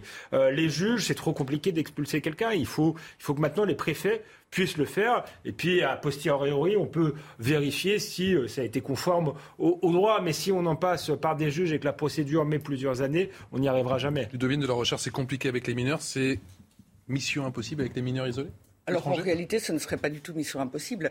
Euh, Emmanuel Macron a une espèce de fascination absolue euh, pour la diversité, euh, qui, selon lui, euh, et en tout cas dans les faits, justifierait une immigration massive et incontrôlée. Pas les mineurs isolés, quand même. Et le fait de ne pas reconduire tout ce qui est illégal. C'était ça que je voulais dire.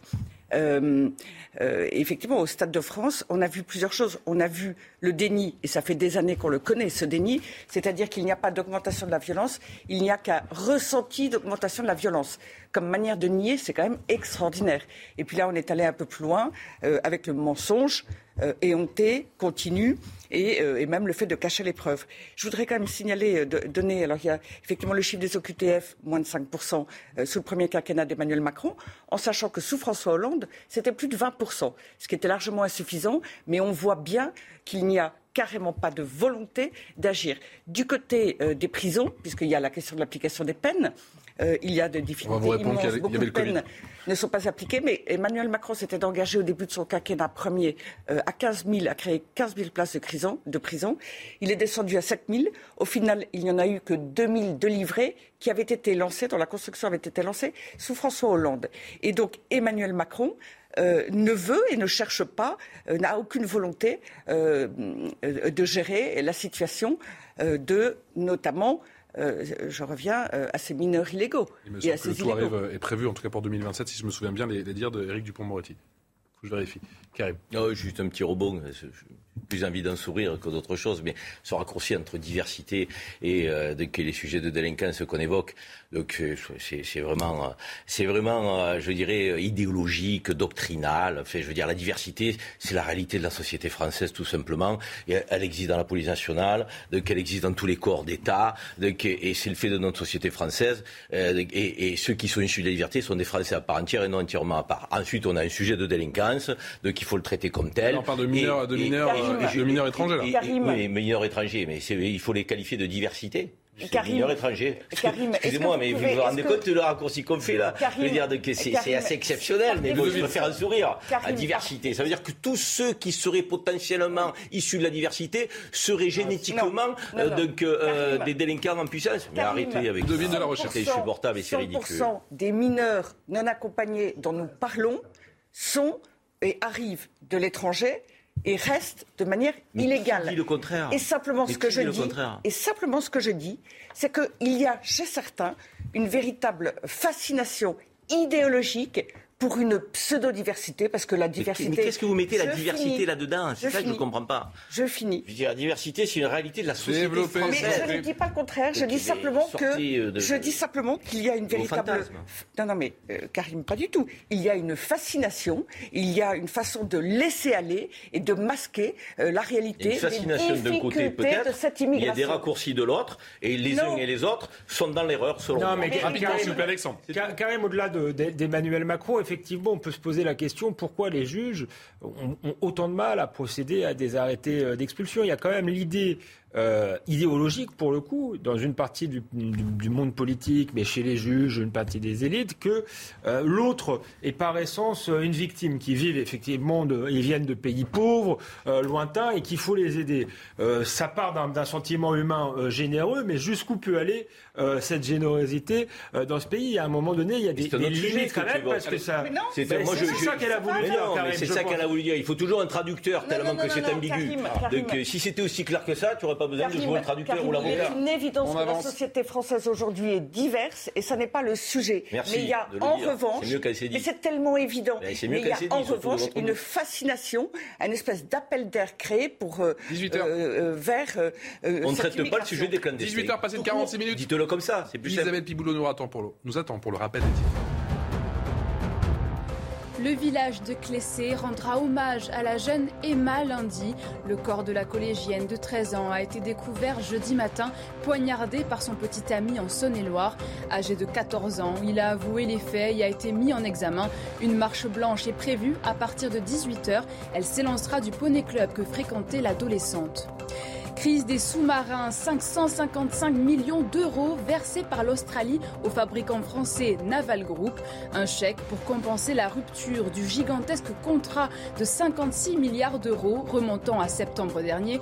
Une indemnité juste et équitable selon Naval Group.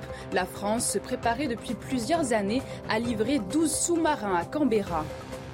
L'Iran et le Venezuela renforcent leur alliance. Les deux pays ont signé un accord de coopération d'une durée de 20 ans, un engagement qui montre la détermination des hauts responsables des deux États à développer les relations bilatérales dans différents domaines tels que la politique, l'économie, le tourisme, le pétrole ou encore la pétrochimie.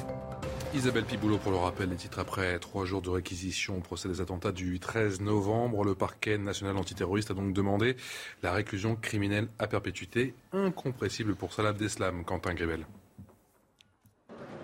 À la sortie de la salle d'audience, les avocats des victimes des attentats du 13 novembre sont soulagés. Le parquet national antiterroriste a requis la prison à perpétuité incompressible à l'encontre de Salah Abdeslam. Ce sont des peines qui sont complètement adaptées à la gravité des actes et au fait que c'est vraiment la nation qui a été attaquée et le, massacre qui a été fait et la souffrance euh, qui en résulte au niveau des victimes.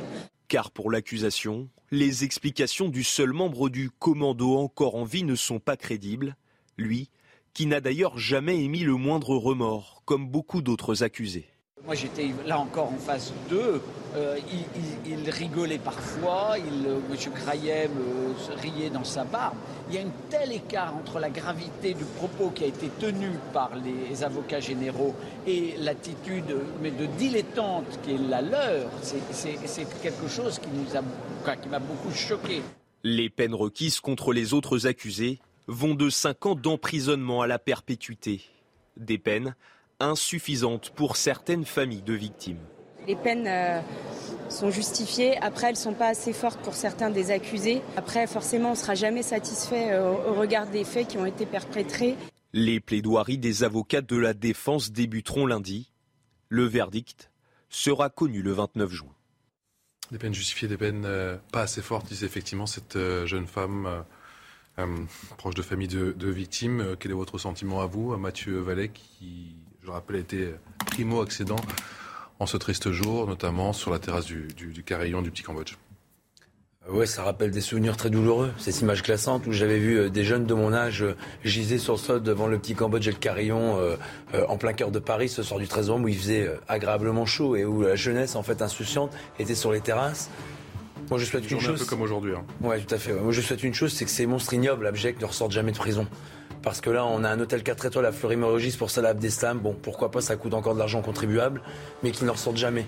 Parce que quand on a vu les images telles que moi et mes collègues l'avons vécu, les pompiers, les 131 victimes du Stade de France, des terrasses et du Bataclan, je pense que ce jour-là, l'image, le tournant euh, du pays euh, a pris une direction tout, autre. Et au-delà de Mohamed Merah en 2012, qui avait déjà commis l'ignominie en assassinant des enfants au collège aux Aratora à Toulouse un lundi matin, Là, on avait encore une fois plus franchi la barbarie après l'assassinat de Charlie Hebdo, après ce 13 novembre. 2015 a été l'année horribilis euh, où finalement ce procès, le verdict qui tombera à la fin du mois, permettra non pas à des victimes de se reconstruire, parce que je pense que quand on a vécu ces images mais quand on est famille, d'avoir perdu des proches pour un concert, pour un match de foot ou pour un verre en terrasse, euh, mais au moins que le deuil puisse réellement et véritablement commencer quand tous ceux qui ont contribué à faire ce que l'horreur s'invite dans nos rues parisiennes ce soir-là ou saint-denisienne puissent enfin rester derrière les barreaux parce qu'encore une fois, la place de ces monstres, elle est derrière les barreaux, elle n'est pas en liberté, elle n'est pas avec ceux qu'ils ont voulu assassiner et ceux qu'ils ont assassinés ce soir-là. Mathieu Vallet,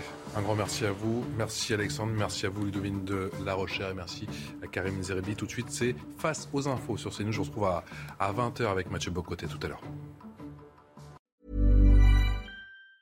Planning for your next trip?